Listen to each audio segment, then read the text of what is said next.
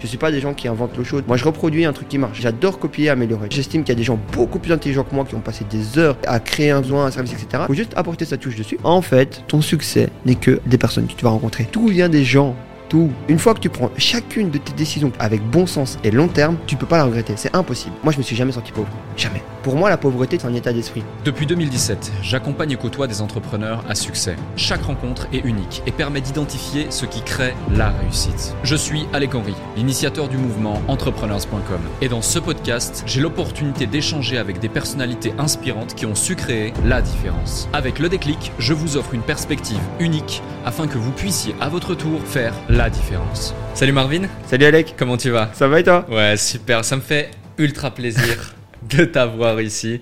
Euh, ça fait des années maintenant qu'on se connaît, depuis quoi? 2019 2018 Ici en plus Ouais, c'est vrai, c'est la première fois qu'on s'est rencontrés, ici à Dubaï en 2018. Euh, waouh la croissance euh, et, et, le parcours que tu as fait depuis 2018, c'est le premier mot qui me vient. Waouh, t'es passé, bon, 2018 pas, à ce moment-là, mais juste avant, euh, tu faisais des plats cuisinés dans la cuisine de ta maman, mhm. tu lançais ta startup qui s'appelle Freshéo, et aujourd'hui, c'est entre 8000 et 10 000 repas par semaine que vous délivrez. Mhm. C'est des dizaines de collaborateurs, c'est euh, une valorisation à 8 chiffres, euh, c'est euh, es présent partout, on te voit partout, des spots télé, des spots publicitaires. c'est incroyable la croissance que tu as eue, que tu as fait, le tout en partant de zéro. Euh, et en seulement quelques années.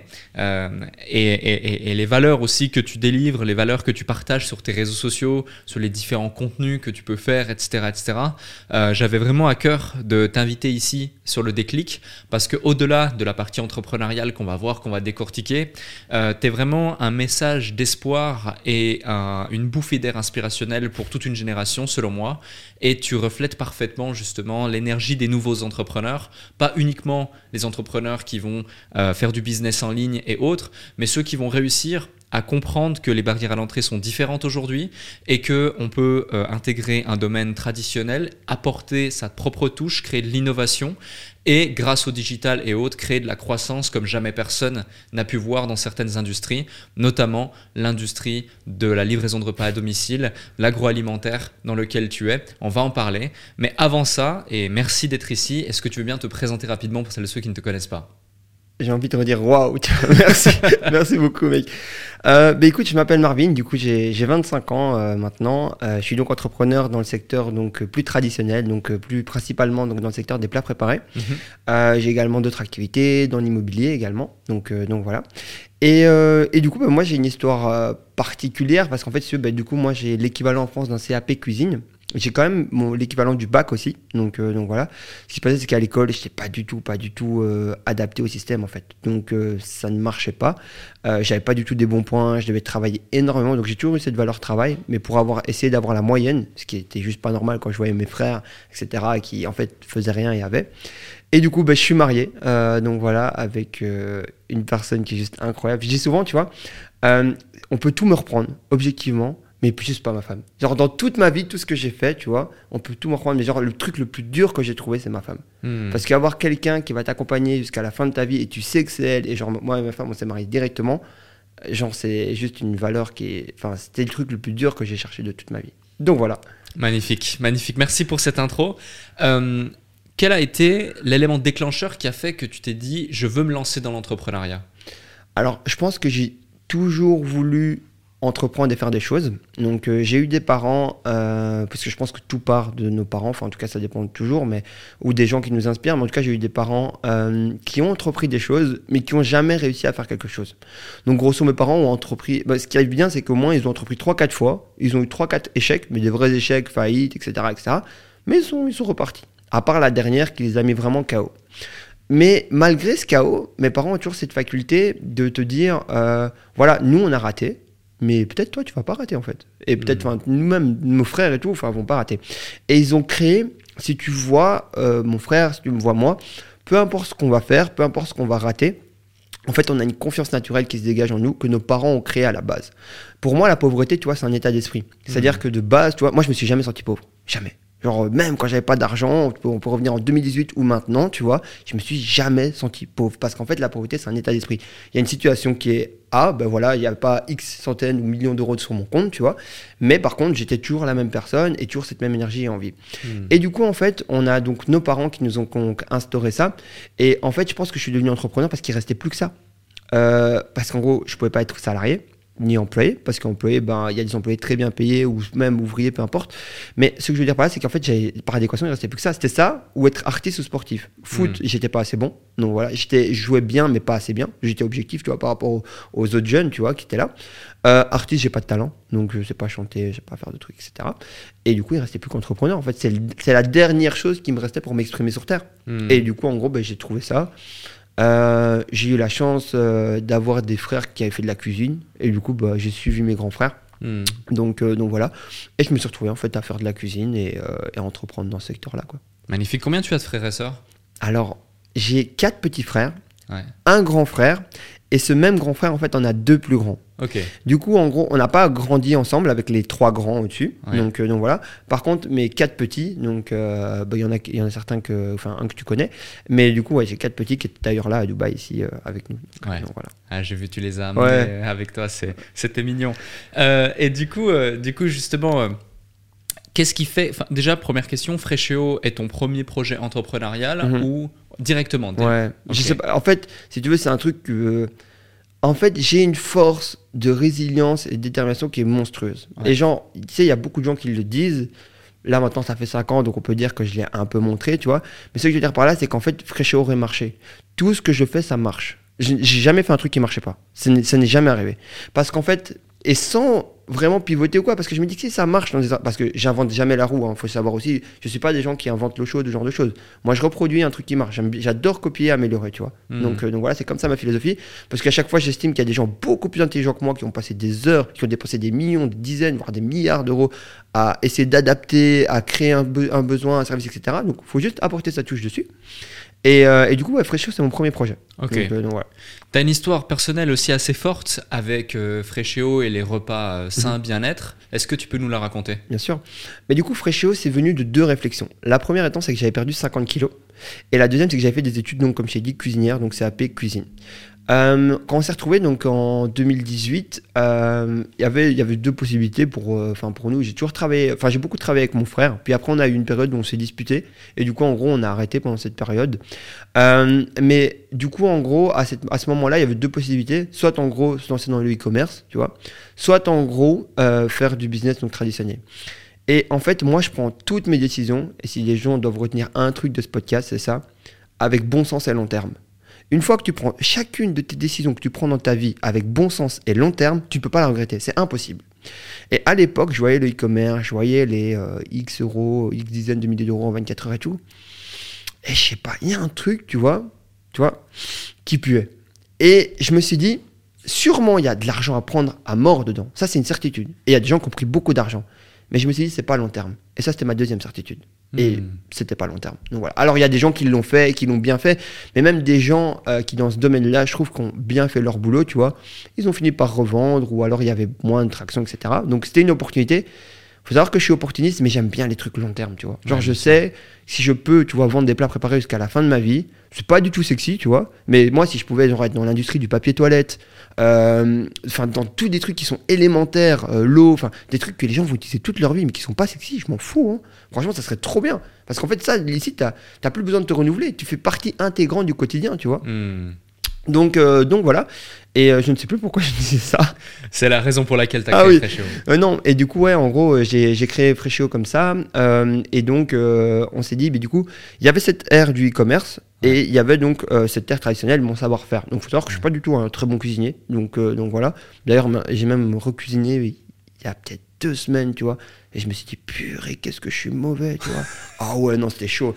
En fait, à l'époque, ce qui était bien, c'est que j'apprends très vite. Et du coup, j'ai travaillé dans un restaurant deux ans. Ça, c'est un truc qui est important aussi dans cette histoire. En fait, quand j'ai travaillé dans ce restaurant, j'ai été exploité. Et euh, en fait, la première année où j'arrive, je suis au froid, le mec, je sais même pas s'il va me garder. Ouais. Une année après, je suis au chaud, je dirige les six personnes, tu vois. Ouais. Et en fait, si tu veux, ce qui s'est passé, c'est que quand je dirigeais les six personnes, j'avais toujours mon salaire du froid. Et je me suis dit, mais le gars, euh, en fait, le chef est parti parce qu'il était alcoolique. Euh, mon ami, parce qu'il faut savoir qu'on était des amis d'école qui se sont fait recruter dans un endroit, euh, bah lui est tombé dans la cocaïne. Donc en gros, euh, bah, j'étais tout seul, parce que moi jamais de la vie je toucherai à ces trucs-là, bon sens long terme. Et en fait, si tu veux, euh, de, là en gros, je me retrouve à devoir diriger cette cuisine. Toujours prise de responsabilité. J'ai quatre petits frères, une maman qui malheureusement pour les choses de la vie a un petit handicap, tu vois. Donc, donc voilà. Et du coup, bah, d'office, ma maman, elle peut pas porter des choses, etc. Donc, euh, enfin, c'est, comme ça. Et mon papa est décédé. Donc, responsable. Donc, en gros, je suis là-bas dans cette situation A. Et je me dis, bah, il faut que je, faut que je trouve une solution pour relever le bateau. Enfin, le patron, il paye. Enfin, on a des salaires. On était 35 dans la boîte. Et du coup, bah, moi, je suis tourné à la cuisine. On fait son couvert soir, son couvert midi, mais dans une haute qualité. Bref, on le fait. Et à la fin. T'as quel âge à ce moment-là? 19 ans, 20 ans, quelque chose comme ça. Euh, et du coup, en gros, euh, on le fait. Et de là, en gros, euh, ça marche super bien. Franchement, on relance bien le truc et tout. Et en fait, au bout de trois mois, euh, je crois que je fais un burn-out ou quelque chose comme ça, en fait. Mais pour moi, les burn-out, ça n'existe pas. Mais je sais plus ce qui se passe, mais genre rupture, genre j'étais KO. Et je pense qu'en fait, mon cerveau ou mon esprit, mon corps ne comprenait pas pourquoi je me donnais autant en étant payé aussi peu, tu vois. Et je pense que hmm. pour moi, le burn-out, ça vient souvent de ça. Pourquoi tu fais autant alors que tu reçois que ça? Alors, ça peut être de la tension, ça peut pas être que financier, tu vois. Mais dans ce cas-là, moi qui cherche après l'or, tu vois, pour essayer de mettre en sécurité toute ma famille, tu vois, et puis maintenant, on le fait juste pour la performance, tu vois, ben, en gros, je me disais, ça avait pas de sens. Hmm. Donc, en gros, je fais ça, je tombe KO, euh, deux semaines, quelque chose comme ça. Euh, et ensuite, quand je reviens, euh, je crois qu'à l'époque, tu vois, je sais pas comment, je tombe sur euh, des vidéos genre euh, Emilio Abril. Hmm. je sais pas si tu as connu Emilio. Ouais, bien sûr. Cédric Anissette et peut-être d'autres, tu vois, que euh, Olivier Roland. Mhm. Donc voilà, c'était cette petite terre, c'était en 2017, de 2017, voilà, c'était il y a 5 ans, donc, euh, donc j'avais 20 ans. Euh, et du coup, en gros, je tombe sur ça et tout, et je me dis, purée, ça fait longtemps que j'ai envie de faire un projet, l'immobilier, ça prend du temps. Ah ouais, et si je faisais cuisiner, c'est parce que j'avais un CDI, et avec ce CDI, tu vois, en gros, mes parents ont fait une faillite immobilière. Pendant, en fait, ce que je te racontais là, c'est, ça, c'est jamais entendu même. Mes parents ont fait une faillite immobilière, une faillite qui dure encore au moment où je te parle et qui a commencé en 2008.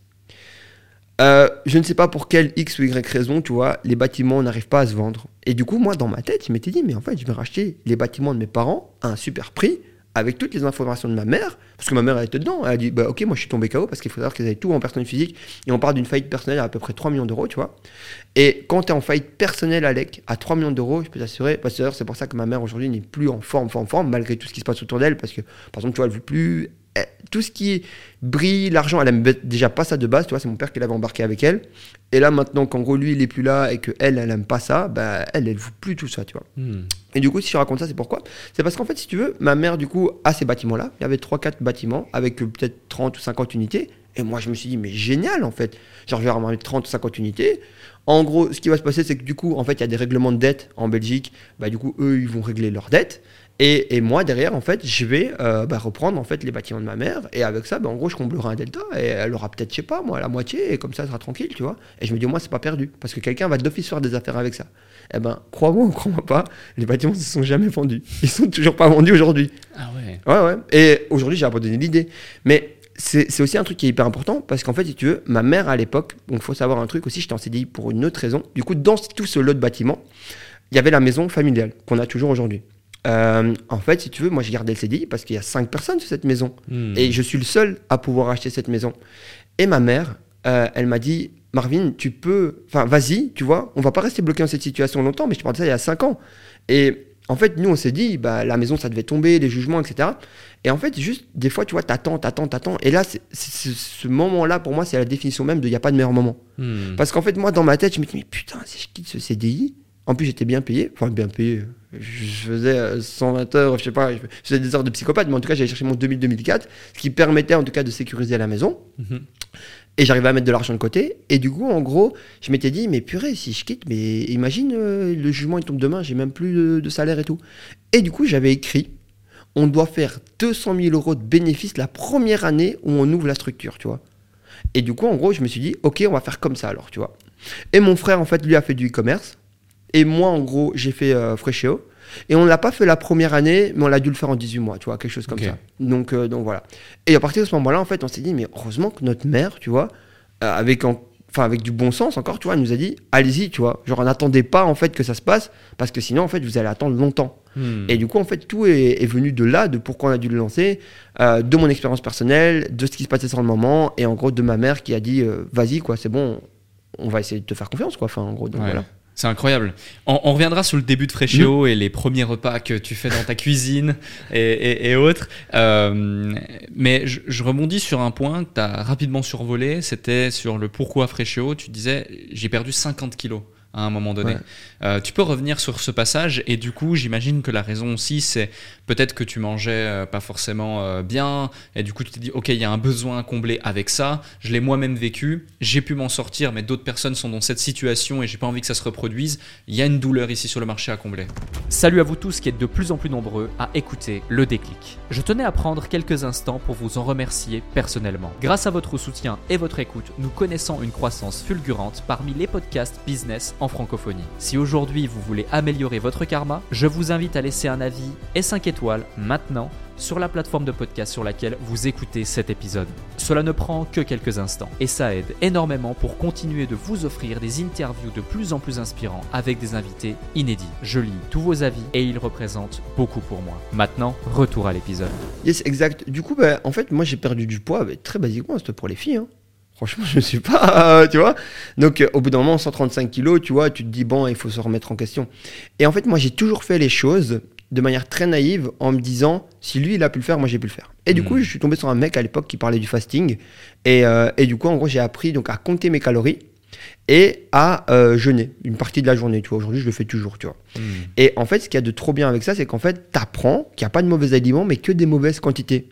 Et quand moi, j'ai compris ça, je me suis dit, mais en fait, tout le monde peut manger de tout dans les premières séries de plats fraîchés à l'époque quand on pouvait encore le faire, il y avait des burgers, il y avait des machins, des trucs et tout. Mais juste tout était bien millimétré, tout était bien calculé pour que les gens puissent manger de tout en fait, tu vois. Et c'est ça que Fréchot a, bien fonctionné dès le début, parce qu'en fait, tu n'étais pas habitué à avoir des repas de 400-500 calories avec un burger dedans, tu vois. Ça hmm. n'existait pas et qui en plus était nutritif et était bon.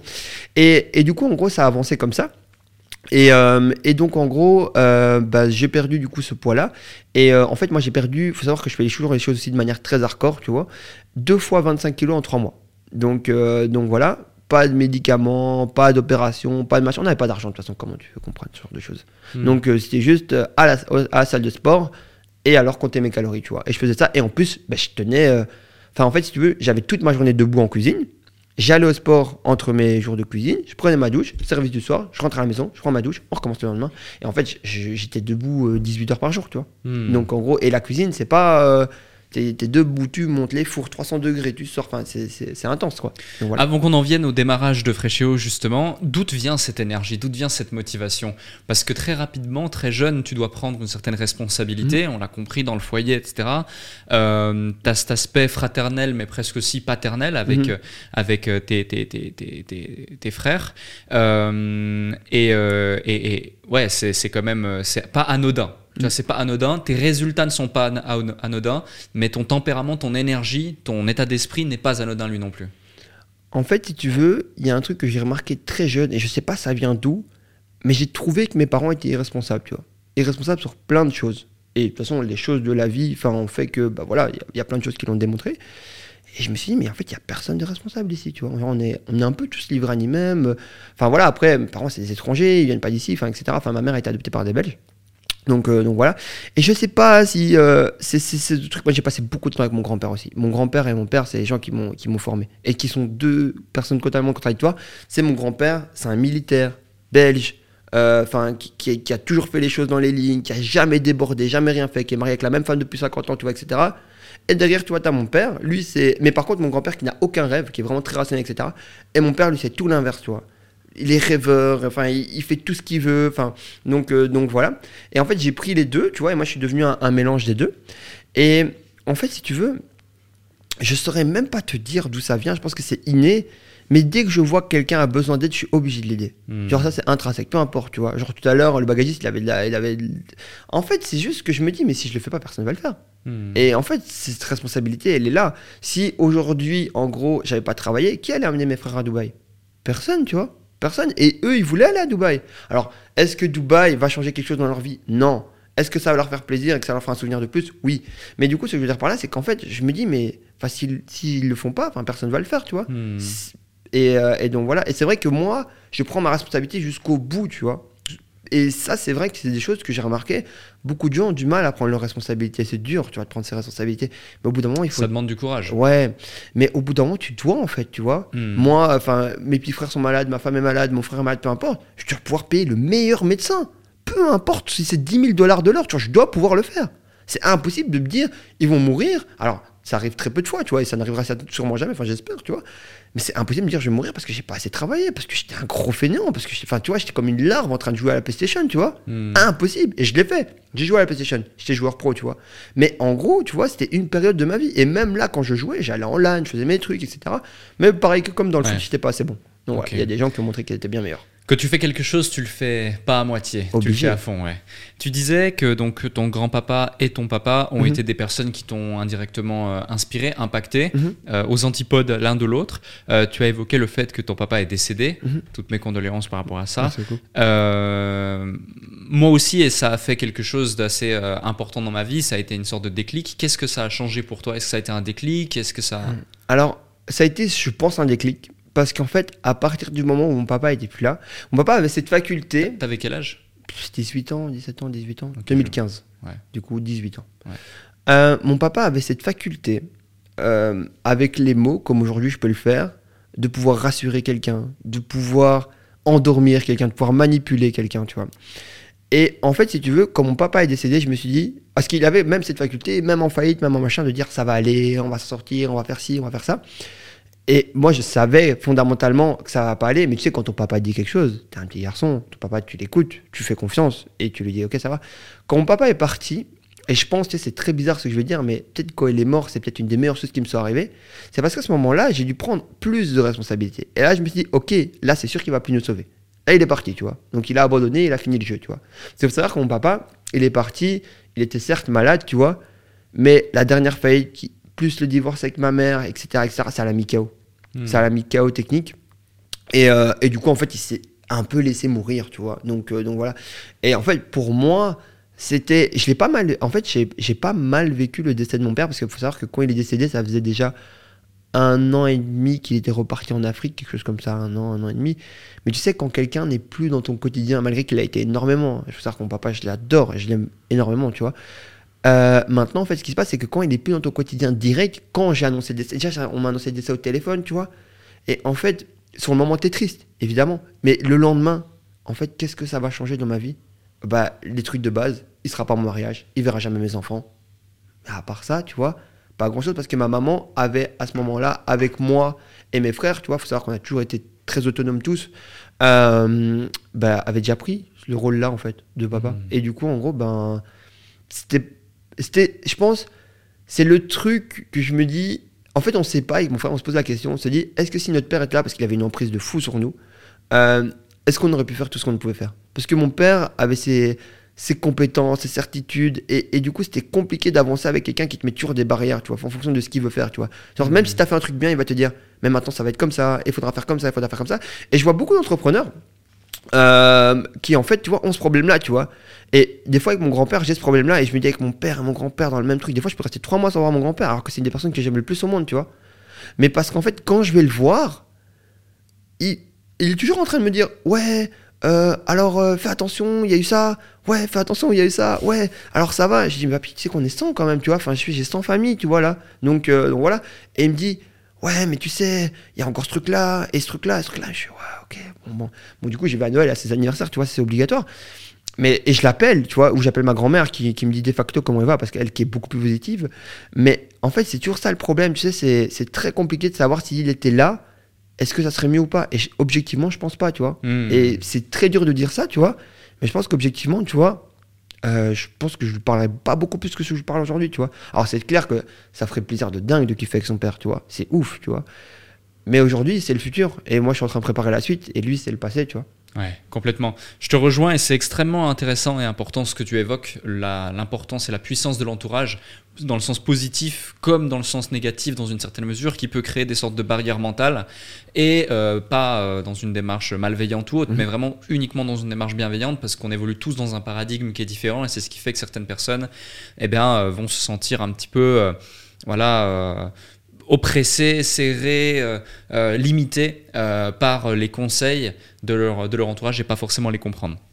Ok, donc tu lances Freshéo, on a compris pourquoi, comment, etc. Et là, comment tu fais pour trouver tes premiers clients? Comment tu les délivres? Euh, Moi, j'imagine l'image encore de toi dans cette cuisine chez toi, en train de faire des barquettes, etc. Puis après de les, envoyer ou de les livrer toi-même. Explique-nous, parce que c'est assez dingue, sachant qu'aujourd'hui, Freshio, pour faire une petite parenthèse, pour expliquer euh, à celles et ceux qui nous écoutent, c'est combien de collaborateurs, c'est combien de repas livrés, c'est combien de chiffres d'affaires par semaine, par mois? Euh, c'est colossal. Tu passes sur toutes les télés en Belgique, mais pas que, sur toutes les radios, des articles de presse partout. Euh, c'est assez dingue l'évolution. En fait, Freshio, en fait, quand j'ai commencé, du coup, comment on, commence? En fait, aujourd'hui, j'ai toujours ça. En fait, c'est marrant, tous les vieux entrepreneurs disent ça, mais je pense que chaque entrepreneur va avoir son créneau en fonction de sa génération, tu vois. Mhm. En fait, moi, quand j'ai commencé, j'ai commencé à publier sur Facebook. Il y a un truc qui était important dans Freshio, dans le commencement, c'est que mes amis ont acheté directement mon produit. Quelques amis, tu vois. Mais cinq, c'est assez. Donc, euh, en gros, ce qui s'est passé, c'est que donc, je faisais mes menus sur Facebook et je publiais. Et je cuisinais à la maison et j'allais livrer les gens. Mais, à côté de ça, comme je t'ai dit, on avait ce truc du e-commerce. Du coup, on s'est dit, on va faire un suite Shopify propre, on va commencer à faire des pubs Facebook avec les premiers bénéfices. Et en fait, on a commencé comme ça, très, localement. Donc, euh, donc voilà, très rapidement, toujours. J'ai fait ça, comme je te le disais, euh, on en parlait juste en off juste avant, j'ai toujours fait ça. Et tu sais que ça me rend beaucoup plus heureux de réinvestir la majorité de mes profits et de ne pas être payé avec cette structure aujourd'hui et de la voir grandir et de la développer que de faire du profit dans cette structure, tu vois. Parce qu'en fait, l'argent, j'aime ça. Euh, mais je préfère créer. Hmm. Et en fait, créer, c'est tellement bien, tu vois. Genre, vraiment, tu vois. Genre, euh, je préfère, euh, tu vois, enfin, pendant des années avant que je fasse mon cash out de Fréchéo, tu vois, on était en flux tendu, tu vois. Ça m'allait très bien, tu vois.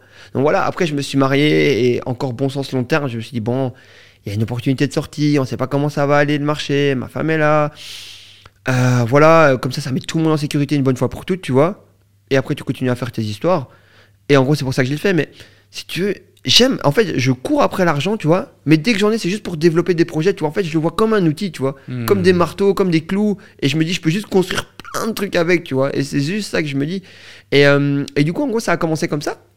Et, euh, et, du coup, de fil en aiguille, en fait, vraiment, on commence par donc euh, écrire les recettes, ensuite publier les recettes sur internet, faire des photos des plats.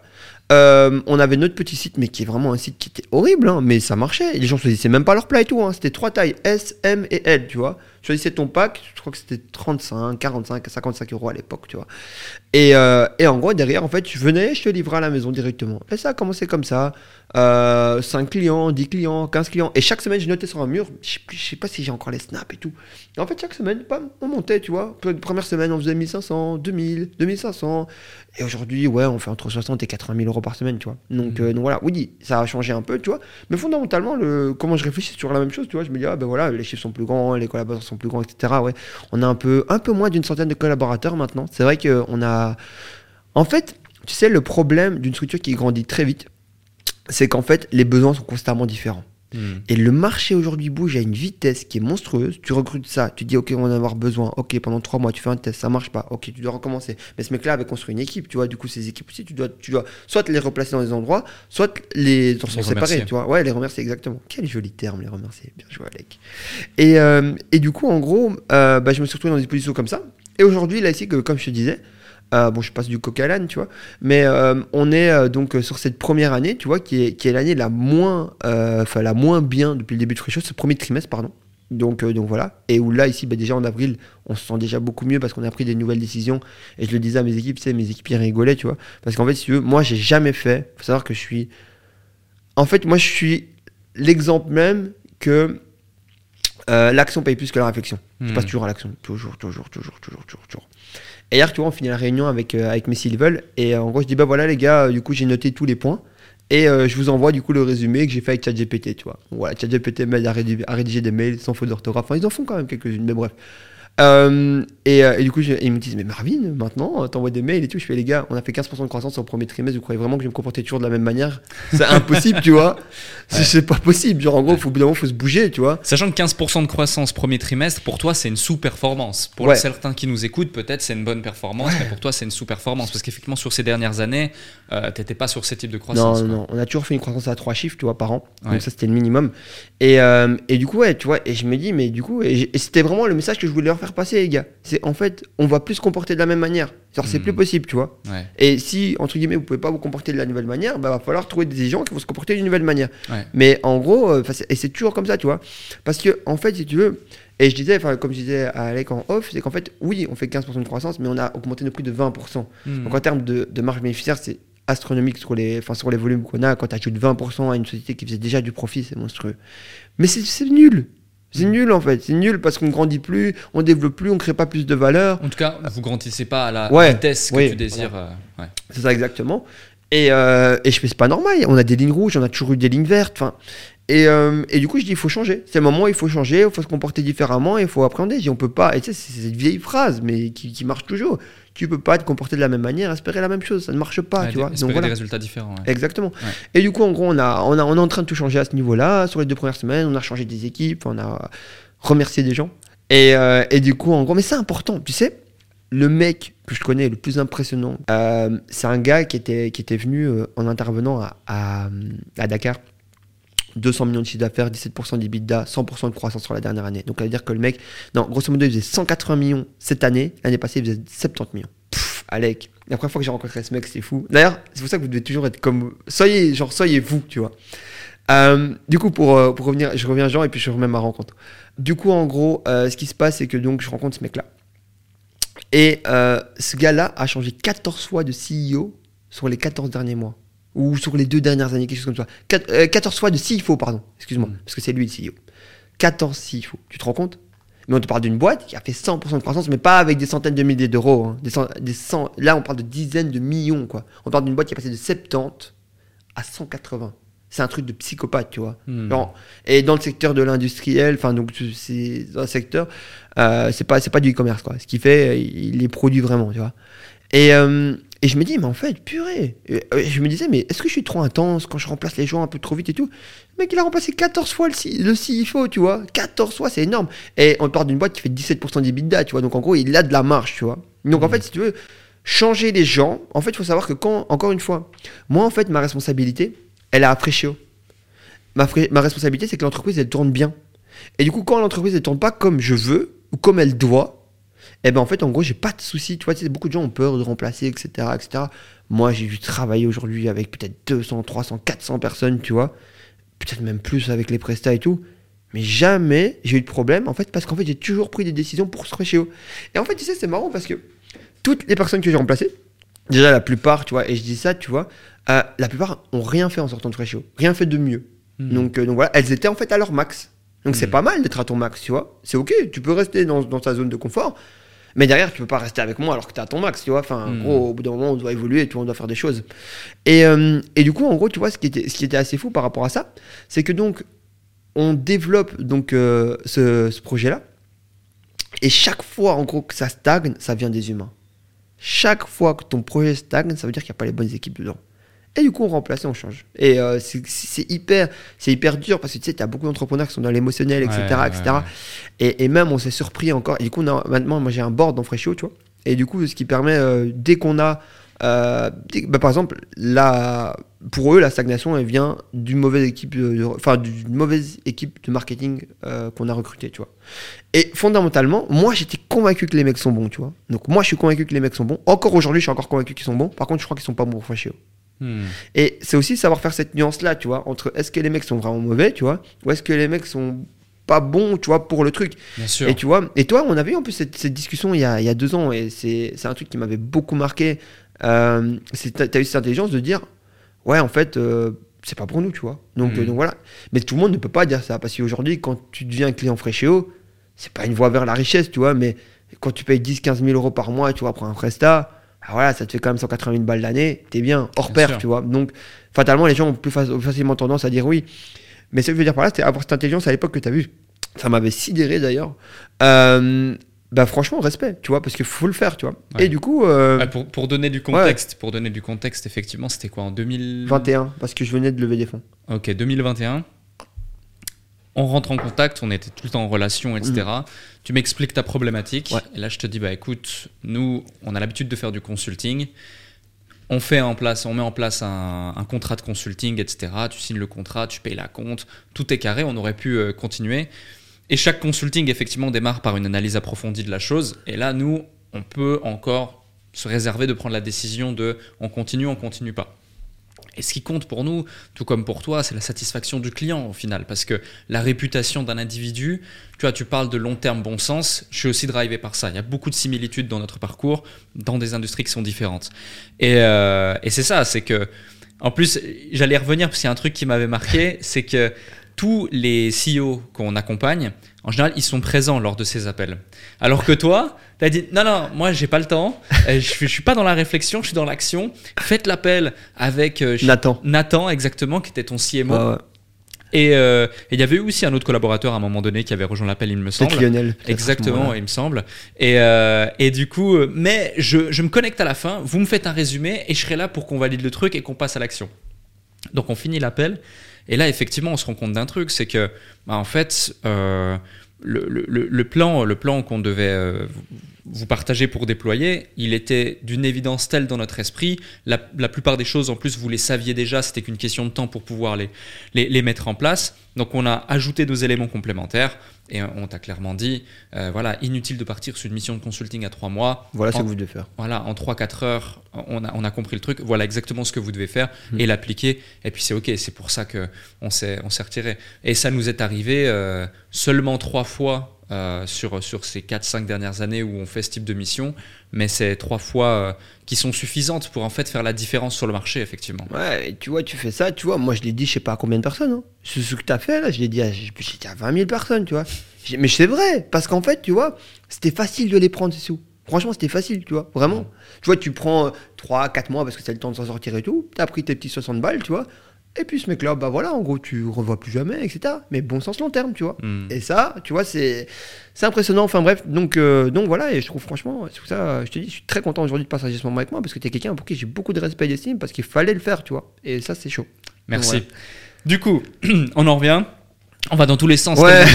Il y a, d'énergie, il y a de choses à raconter. J'adore cet épisode, c'est cool. C'est vraiment euh, une discussion vu qu'on se connaît depuis des années, etc. Euh, tu, tu, tu, tu, fais les plats dans la cuisine. Mm-hmm les gens sont contents, mhm. ils reçoivent leur euh, menu sur Facebook. Tu viens, tu toques à la porte, tiens ton burger euh, bon, app, tu m'en diras des nouvelles. Euh, j'ai pas mis de cornichons, c'est pas ça.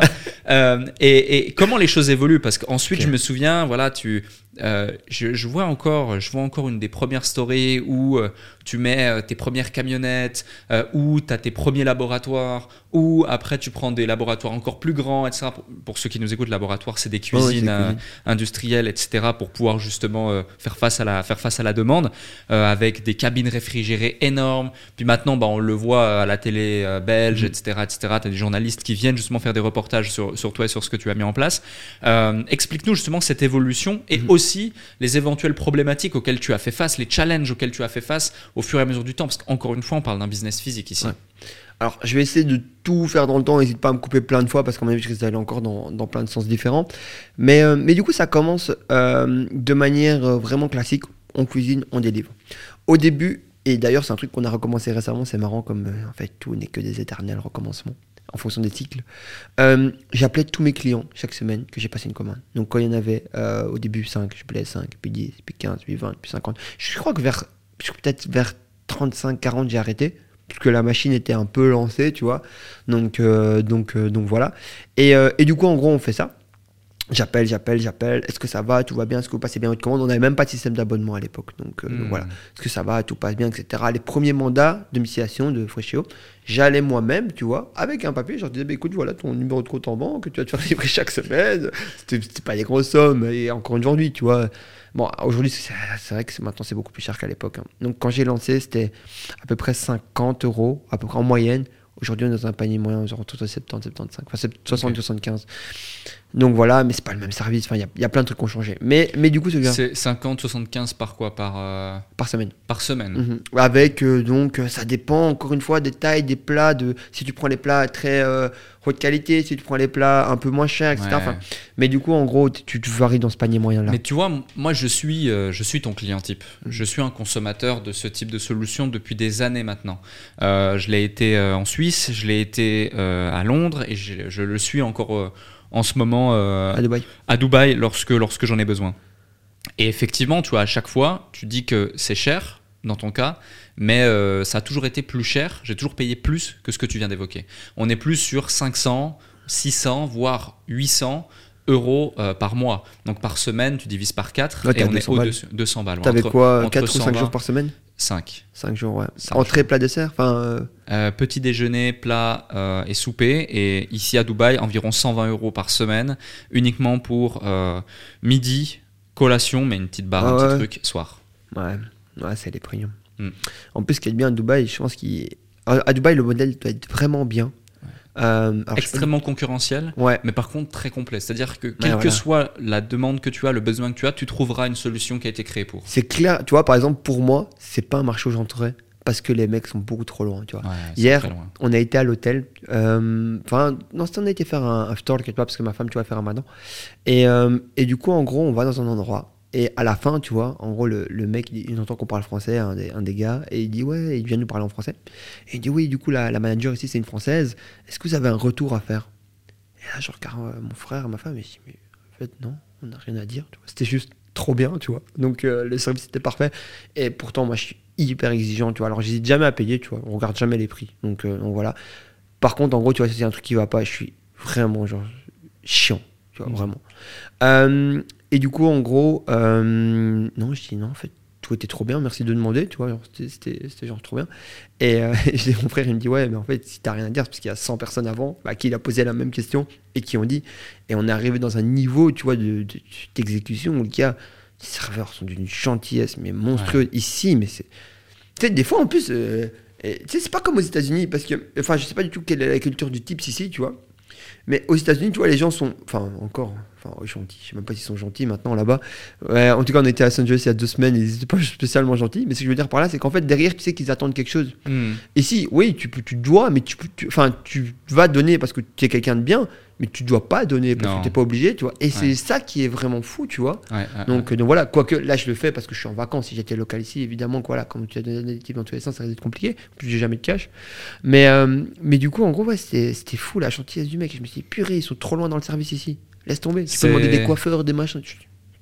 C'est limite ancré dans la culture. C'est fou. Hein même pour ceux qui sont pas locaux, même pour euh, tout le monde, tout le monde, tout le monde s'ancre. J'en parlais encore hier avec Emmanuel sur différents exemples. C'est assez extraordinaire. Ok, du coup, on en revient à, ouais, Du coup, j'avance. Ouais, j'avance. Du coup, en gros, si tu veux, du coup, on, on commence comme ça, donc client par client. Et en fait, la boîte a grandi quasiment tout le temps. Euh, en 2021, il y a eu un truc qui a changé la vie de la boîte. C'est euh, un passage à RTL TV. Donc RTL TV qui est l'équivalent de TF1 en France. En fait, il y a un truc que j'ai remarqué. C'est l'avant et après ce passage, c'est pas du tout qu'on faisait des meilleurs plats. C'est que là, on a eu de la social proof. En fait, quand tu passes au journal télévisé, bah là, tu étais devant, exposé devant 500 ou 600 000 personnes, tu vois, pour une partie, enfin peut-être même un million, parce qu'en fait, tu as deux journaux, enfin bref. Hmm. Et en fait, ce soir-là, je me rappelle, j'étais à Manigode en France avec Guillaume et Midi. Et en fait, les commandes sont passées peut-être, à ce moment-là, peut-être en, 2000, en 2020, en fait. Euh, de, on faisait peut-être 15 000 ou 15 000, quelque chose comme ça par semaine à 35 000, tu vois, quelque chose comme ça. Donc le soir même, tu vois, ce qui est en dans du récurrent, tu vois, qui est monstrueux, tu vois. Enfin, mon. mon, ah, ça fait un pic tout de suite, ouais, voilà, ton explose. Et en fait, deux questions sont posées. La première, tu vois, qui était la, la c'est d'où ça venait. Donc à ce moment-là, on a compris que ça venait du JT. Et la deuxième, c'est est-ce que les gens vont rester, tu vois. Et en fait, c'est ça. Moi, mon, angoisse, après ça, tu vois, c'est de se dire est-ce que les gens vont rester la semaine d'après, tu vois hmm. Et la semaine d'après Et la semaine d'après alors on passe la deuxième semaine, les gens restent. La troisième, les gens restent. Et la quatrième, les gens restent et ça repart. Et en fait, on a utilisé ce reportage sur Facebook. Pendant encore à l'heure actuelle, il tourne, tu vois. Bah, maintenant, c'est plus du tout notre meilleur acquise, mais il tourne encore. Il fait encore des acquises, il est bien. Euh, donc, euh, donc voilà. Et en fait, euh, ça a été une des plus grosses sources de croissance de la structure. Donc voilà. Hmm. Après, derrière, bien évidemment, on a fait tout ce qui se faisait de manière classique. Mais s'il y a un truc qui a vraiment démarqué Fréchio, je pense que c'est ce reportage, tu vois, en totale mmh. objectivité. Et ça, ça fait partie des gros coups de chance, tu vois, qui sont arrivés dans ma vie. Et je pense que c'est un jour, tu vois, où je me souviendrai toute ma vie. Parce qu'en fait, en dehors de l'aspect financier, c'est un truc qui nous a fait passer dans une autre dimension. On a commencé à se faire contacter de partout. Ah oui, t'as vu celui-là, il fait ça, etc. Et il faut savoir que la Belgique, bah, je pense que c'est comme la Suisse, tu vois, il se passe pas grand-chose. Hmm. Donc, euh, tu sais, en France, c'est un peu des sauvages, tu vois. Donc, en gros, il se passe toujours plein de trucs. Euh, centralisent ses poubelles dehors, euh, ils font la grève. Enfin, tu vois, ils, aiment s'exprimer, les Français, tu vois. Les Belges et les Suisses, je pense qu'ils sont ah bah, les Belges ils aiment beaucoup la bière, tu vois, etc. Enfin, on les voit comme des festifs, un peu comme des Gaulois, tu vois. Mais en vrai de vrai, les Belges ils se taisent. Hein. Il n'y a pas de manif en Belgique. Hein. On peut rester 600 euh, jours sans gouvernement, on est tranquille, tu vois. Hmm. Et euh, je pense qu'en Suisse, c'est, en Suisse, d'ailleurs, je trouve que c'est un système qui est mieux fait. On m'a un peu expliqué, etc. C'est génial. Enfin, ne hmm. Ça m'étonne pas que le pays se porte bien. Euh, donc voilà. Et du coup, en gros, on avance comme ça, step by step. Et du coup, on a ce reportage en 2021. Et après, du coup, ouais, je pense qu'il y a un truc qui a vraiment bien changé, c'est quand j'ai décidé de prendre en relation presse, en fait, tu vois. Et en fait, le reportage est arrivé de facto par la suite. Et ça, c'est un truc que je connaissais même pas quand, j'ai commencé. Mais du coup, si quelqu'un lance un nouveau projet, peut-être après un an, attendez un peu d'avoir un peu des choses à raconter, parce que sinon, ça sert à rien. Euh, à part si vous êtes une chaîne de restaurants et que vous ouvrez votre énième restaurant, c'est toujours sympa de le dire. Mais le communiqué de presse, j'ai trop sous-estimé, tu sais, dans mon ère internet, j'ai trop sous-estimé la presse locale et physique, tu vois. Et aujourd'hui, tu vois, passer à la télé, génial, ça veut dire qu'on sait qu'il y a de nouvelles personnes. Tu sais, j'ai parlé du franchise il y a peut-être un mois quand j'ai passé à la télé. Bam, cinq nouveaux contacts. Canada, Los Angeles, Allemagne, Luxembourg, toutes des personnes qui veulent ouvrir un pré dans ces pays-là, tu vois. Tu mm. parles à la télé, les gens regardent la télé, hein, n'y a rien à faire. Les gens qui ont construit le monde dans lequel on vit aujourd'hui regardent la télé, tu vois. Peut-être mm. pas tous, mais il y en a beaucoup qui le font, tu vois, ou qui mm. ont travaillé pour des gens. Donc, il y a toujours des pépites à retrouver comme ça. Donc, la télé, c'est un facteur de plus, quoi. J'ai beaucoup aimé la télé, donc voilà. C'est super intéressant et justement, encore récemment, tu, euh, tu, tu, es passé à la télé ce genre la semaine passée. Voilà, la semaine passée.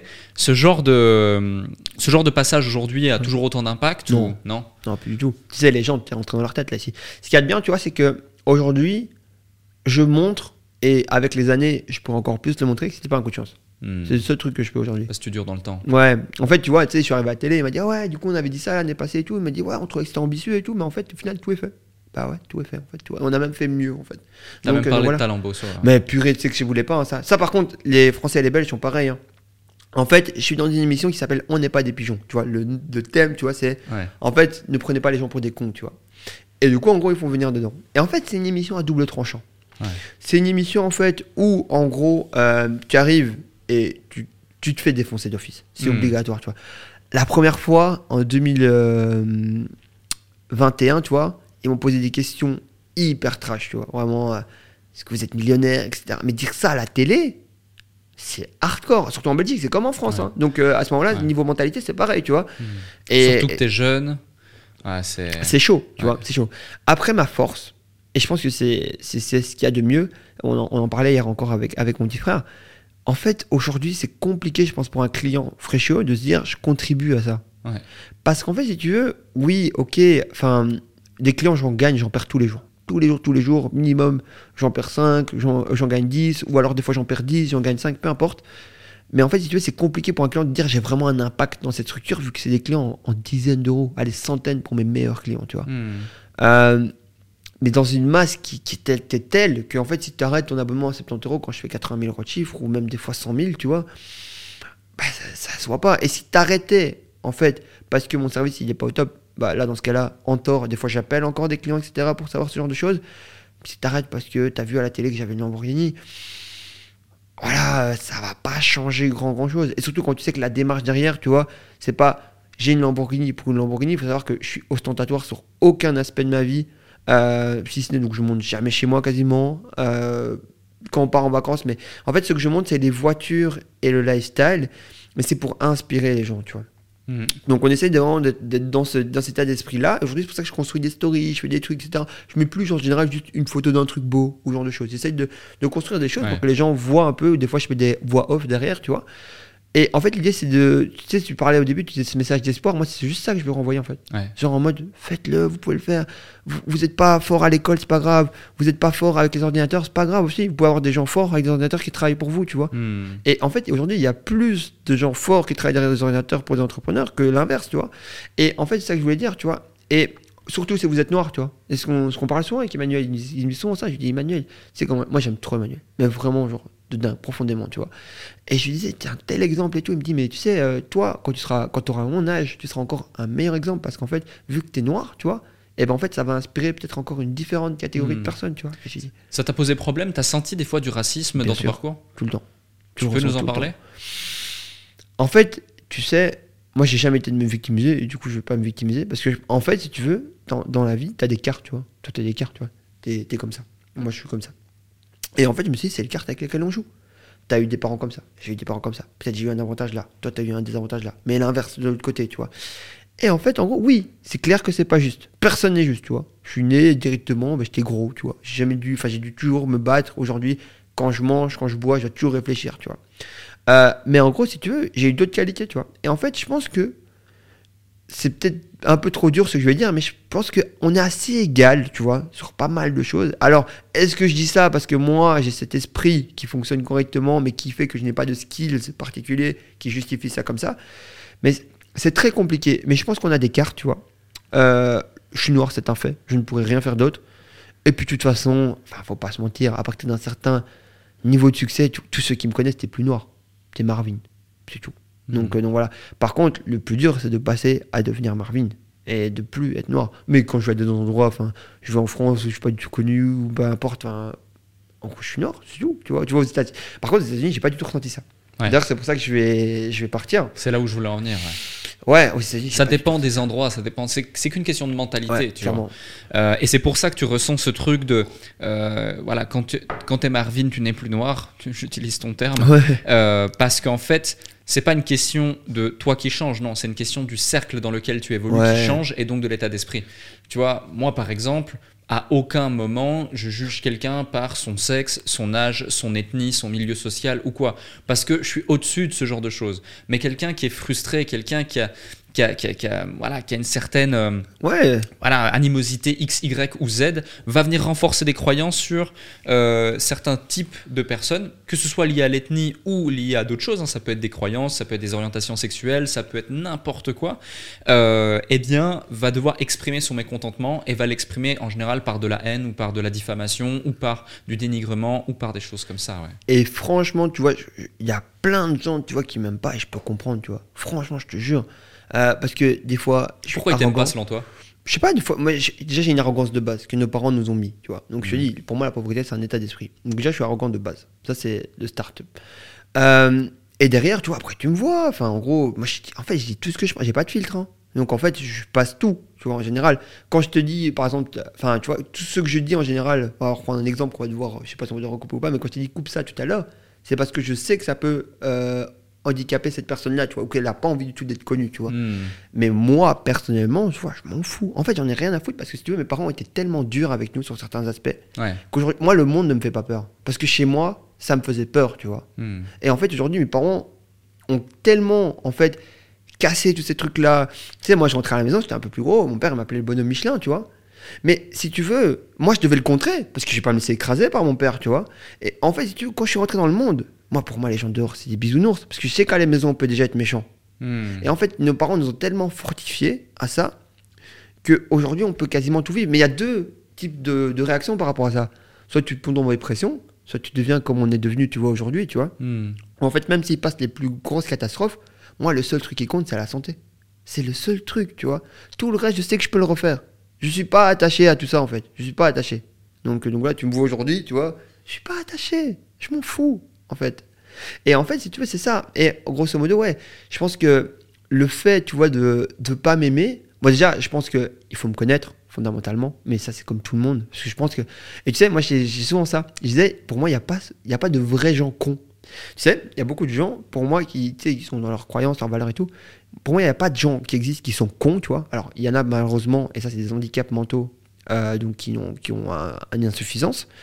Mais par contre, je pense juste qu'il y a des gens qui sont pas informés, tu vois. C'est tout. Hmm. Tu manques juste d'informations. Mais fondamentalement, je pense que la majorité, je, quand je dis la majorité, je te prends un 80-20, les cerveaux sont faits pareil, tu vois. Hmm. Juste, il y en a qui n'ont pas d'informations, tu vois.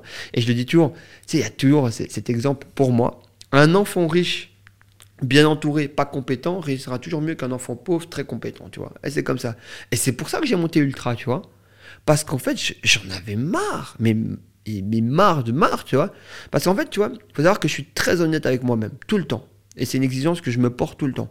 Quand je suis gros, je me dis pas, euh, non, espèce de gros sac, hier t'étais en train de te faire du bien au buffet, tu vois, bah voilà, le lendemain, t'es là, et t'es gros. Voilà, t'as du mal à rentrer dans ce pantalon, bah t'es gros, c'est de ta faute, tu vois. Et je me parle comme ça, tu vois, et du coup, des fois, c'est pour ça que j'ai pas de filtre envers les gens, tu vois, parce que je suis très, très, très dur avec moi-même. Et si je te rebondis sur ça, c'est parce qu'en fait, tu vois, je vois tous ces gens. Et moi, quand quelqu'un est plus fort que moi, j'ai aucun problème à dire. Comme je t'ai dit tout à l'heure, j'étais pas du tout le meilleur au foot, j'étais pas du tout le meilleur au jeu vidéo, c'est pour ça que j'ai pas. Mais il y a des aspects sur lesquels je sais que je suis pas le meilleur, fatalement, tu n'es le meilleur dans rien, il y a toujours quelqu'un qui peut t'éteindre. Mais je me dis, je vois cette personne-là, et sans la dénigrer, je me dis, mais c'est pas possible, tu vois, je peux pas être moins compétent qu'eux. Et je regarde, je regarde, je regarde. Et je suis purée, c'est son entourage, tu vois. Hmm. C'est trop facile. Tu vas à la banque, bam, meilleur banquier, papa qui peut se mettre en garantie, notaire, tu sais déjà qui est le bon. L'achat du bien, on sait qu'on va pas t'arnaquer parce que tu es quelqu'un de bonne famille. Du coup, en gros, si tu fais ça, ben, on va t'éteindre directement. Tu vas te taper les meilleurs avocats. Et je me dis, mais purée, en fait, il fait un entourage. Et une fois, en fait, que maintenant j'ai un entourage, tu vois, ben, la vie est plus simple. Mmh. Et tu sais, moi, je suis, je suis quelqu'un qui travaille tout le temps. Tout le temps, tout le temps, tout le temps, tout le temps, tout le temps, tout le temps. Euh, je sais pas de morning routine, je me lève, je prends mon téléphone, je me lève avec la lumière bleue, etc. Mais je suis tout le temps en train de bosser, tout le temps, tout le temps. J'ai pas vraiment d'hobby. Le seul truc que j'aime, c'est les voitures. Mais je pense parce que j'étais pauvre et à mon avis, quand j'étais petit, j'ai dû voir une voiture, ça m'a stimulé. Depuis, j'adore les bagnoles. Mais j'adore, j'adore, j'adore. Et, euh, et, donc voilà, et du coup, et même ça, c'est en train de me passer tout doucement ici. Mais bref, on verra, on verra la suite. Mais, mais du coup, en gros, depuis que je peux travailler avec un entourage qualitatif comme j'ai aujourd'hui, bah, par exemple, tu vois, cette année, on va faire potentiellement avec Fricho, je sais pas, entre 5 et 6 millions de chiffres, tu vois.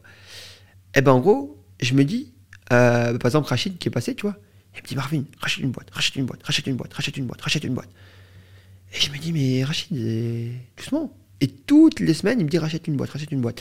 Et en fait, là ici, tu vois, je suis en train de regarder pour acheter trois structures, tu vois, différentes. Euh, une qui fait 4, une qui fait 6 et une qui fait 25, tu vois. Donc vraiment dans, dans, dans des caps différents. Euh, toujours dans le même secteur. Donc moi, je reste dans, mon, dans ce que je connais, mon sweet spot. Et, euh, et en gros, s'il n'y avait pas Rachid qui m'appelle tout le temps, qui me dit fais comme ça, rachète, rachète, rachète, rachète, rachète, rachète, peut-être à un moment, l'idée de racheter une boîte, elle va venir. Mais elle va peut-être venir dans 5 ans. Tu vois. Et là, elle m'a fait gagner 5 ans. Donc, euh, donc voilà. Et c'est pas rachète une boîte et je te laisse dans la merde. Non, c'est rachète une boîte on va aller au rendez-vous ensemble. Donc, il est déjà venu à des rendez-vous avec moi ensemble. On va trouver les financements ensemble. On va faire ça ensemble, etc. Tu vois Et je te demande zéro parce que je t'aime bien. Hmm. Tu vois la puissance de l'entourage, tu vois Parce qu'il pourrait se dire, ah, le petit jeune et tout, je, vais me servir, euh, je vais l'aider. Non, il n'y a même pas d'arrière-pensée.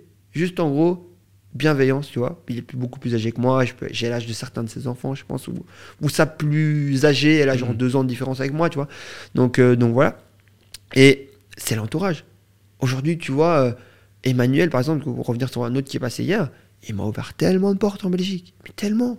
Tu vois, en fait, euh, ah oui, euh, tu sais, ma, femme était chez un fiscaliste euh, il y a une dizaine de jours, tu vois. Et elle dit, ah oui, bah, c'est celui qui a acheté une Lamborghini et qui est toujours avec Emmanuel, tu vois. Donc voilà.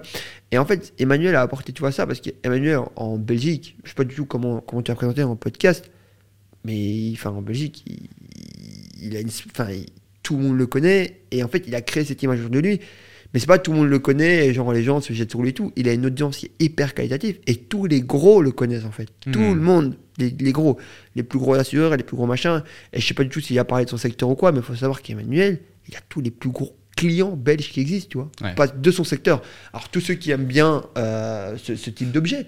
Euh, ou de choses, mais du coup, en gros, euh, bah, ça, ça, ça m'a beaucoup aidé. Ça a été, je pense, il y, y a eu le journal, il y a eu la rencontre avec Emmanuel, en, je crois que c'était aussi en 2021, quelque chose comme ça. Et, pour revenir du coup sur la rencontre avec euh, l'autre personne que je te disais alors où c'était du Coca j'arrive un jour, tu vois, c'est une histoire qui est trop marrante. Euh, en fait, j'arrive un jour et euh, on est en rallye automobile. Et c'est pour ça que je trouve que la voiture, ça a toujours été un truc intéressant. Parce qu'en fait, ça rassemble. Et parler avec quelqu'un autour d'une passion, ou arriver, si je l'avais dit, euh, si j'étais arrivé dans mon mood d'entrepreneur, ah oui, vous faites combien, vous faites ci, vous faites enfin, J'ai fait ça aussi, tu vois, mais aujourd'hui, tu peux plus euh, faire des belles relations, tu vois, juste avec des affaires, tu vois. Enfin, si, tu peux, mais c'est nul. Faut... Voilà, on a cette passion qui est. C'est moins naturel. Voilà. Et on parlait vraiment. Euh, moi, à l'époque, tu vois, j'avais une petite M2 à 50-60 000 balles Le gars, lui, il était en pista à 400 000 euros, tu vois, mais on est autour d'une voiture, tu je vois. Je me souviens de ta première euh, dans les stories. C'était à l'époque où on s'est rencontrés. Ouais, exactement, exactement. C'était mon premier. Euh, comme quoi, j'ai toujours aimé les voitures. C'était mon premier truc. Donc, euh, donc voilà. Et, euh, et du coup, en gros, tu vois, je rencontre ce mec-là. je connaissais déjà Emmanuel, mais pas du tout comme maintenant. On s'était déjà vu. Emmanuel, c'est quelqu'un qui est hyper, hyper, hyper gentil. Du coup, il m'avait donné l'heure, tu vois, en gros, et on a discuté, etc. Et bref. Donc voilà, je connais, mais bonjour, euh, comment tu vas, etc. Ça va, tu vois bien.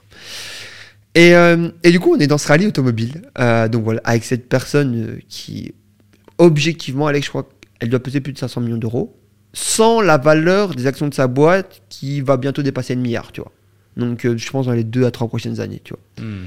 Mais le gars, hyper simple, machin, bazar et tout. Il te parle, enfin, tu, en fait, j'aurais jamais pu le voir, tu vois. Et pourtant, Dieu se sait comme je vois ces trucs-là d'habitude. Je vois qu'il a une pista, mais je me dis, voilà, une pista. Et euh, je crois qu'il y a deux ans, il a sorti une Bugatti, tu vois, ou un an, il a sorti une Bugatti. Donc voilà. Et du coup, en gros, on arrive dans, dans, dans ce repas, on est en train de manger un burger, pas ici. Et, euh, et euh, je sais plus de comment on parle, et on arrive à se demander comment on fait, tu vois. Il me dit, voilà, je suis dans ce secteur-là, mais il débite pas plus. Et du coup, bah, moi, je débite. À ce moment-là, j'ai encore plus d'énergie que maintenant, parce que je viens de commencer dans, le truc. Et voilà, je fais comme ci, je fais comme ça, je fais ci, je fais ça. Et à un moment, je lui dis, bah, du coup, je vais ouvrir ça, je vais ouvrir la Flandre, euh, je vais ouvrir le Luxembourg, je vais ouvrir l'Allemagne, et puis dans 2-3 ans, je pars aux États-Unis. En fait, moi, j'ai toujours eu le même plan. En 2025, j'ai parti aux États-Unis. En 2018, je disais déjà, tu vois, je vais rendre ma boîte 100 millions et je pars aux États-Unis, tu vois. Bah, Ça n'a jamais changé, ça n'a jamais changé ma perspective, etc. Euh, et du coup, en gros, euh, je, je rencontre ce mec-là, on parle et tout. Et puis, deux choses, il me dit. La première, il me dit, tu vas trop vite dans ton développement. Mais moi, à l'époque, tu me dis pas ça. Enfin, j'étais encore plus jeune, plus, plus, arrogant, plus machin, moins humble. C'est qui celui-là Il se prend pour qui Il a sa boîte en Belgique? Il a qui à me dire tu vois? Je savais pas, je savais pas du tout. Et du coup, je parle et tout, mais toujours, j'ai argumenté avec respect. Et mes arguments, en fait, n'étaient pas un non-sens complet, tu vois. Hmm. Donc, en fait, je lui explique comment je fais, mes levées de fonds, mes machins, mes trucs et tout. Et je lui explique que ça marche, j'ai déjà fait, etc. Et, euh, et j'explique ma boîte, j'explique tout, etc. Il vient, il s'intéresse, on discute beaucoup et tout. Et puis à la fin, plus ou moins, on, discutait tout. Mais ça, ça montait un peu, tu vois, on n'était pas en dispute, on était toujours dans, un, ton comme maintenant. Euh, je lui dis, mais de toute façon, euh, enfin voilà, euh, je crois qu'à la fin, j'ai quand même compris qu'il y avait un peu d'argent parce que je lui dis, mais si on te propose 200 millions pour ta structure, tu vends Il me dit non. Et je crois que je monte jusque 500, tu vois, quelque chose comme ça. Et puis ensuite, en gros, je m'énerve un peu parce que je me dis, mais le gars, il joue avec mes pieds, tu vois, arrête de déconner, gros. Enfin, t'as 55 ans, 60 ans. Il est très, c'est un très bel homme, il est très en forme. Et franchement, respect, j'aimerais trop ressembler à ce mec quand, je serai plus âgé.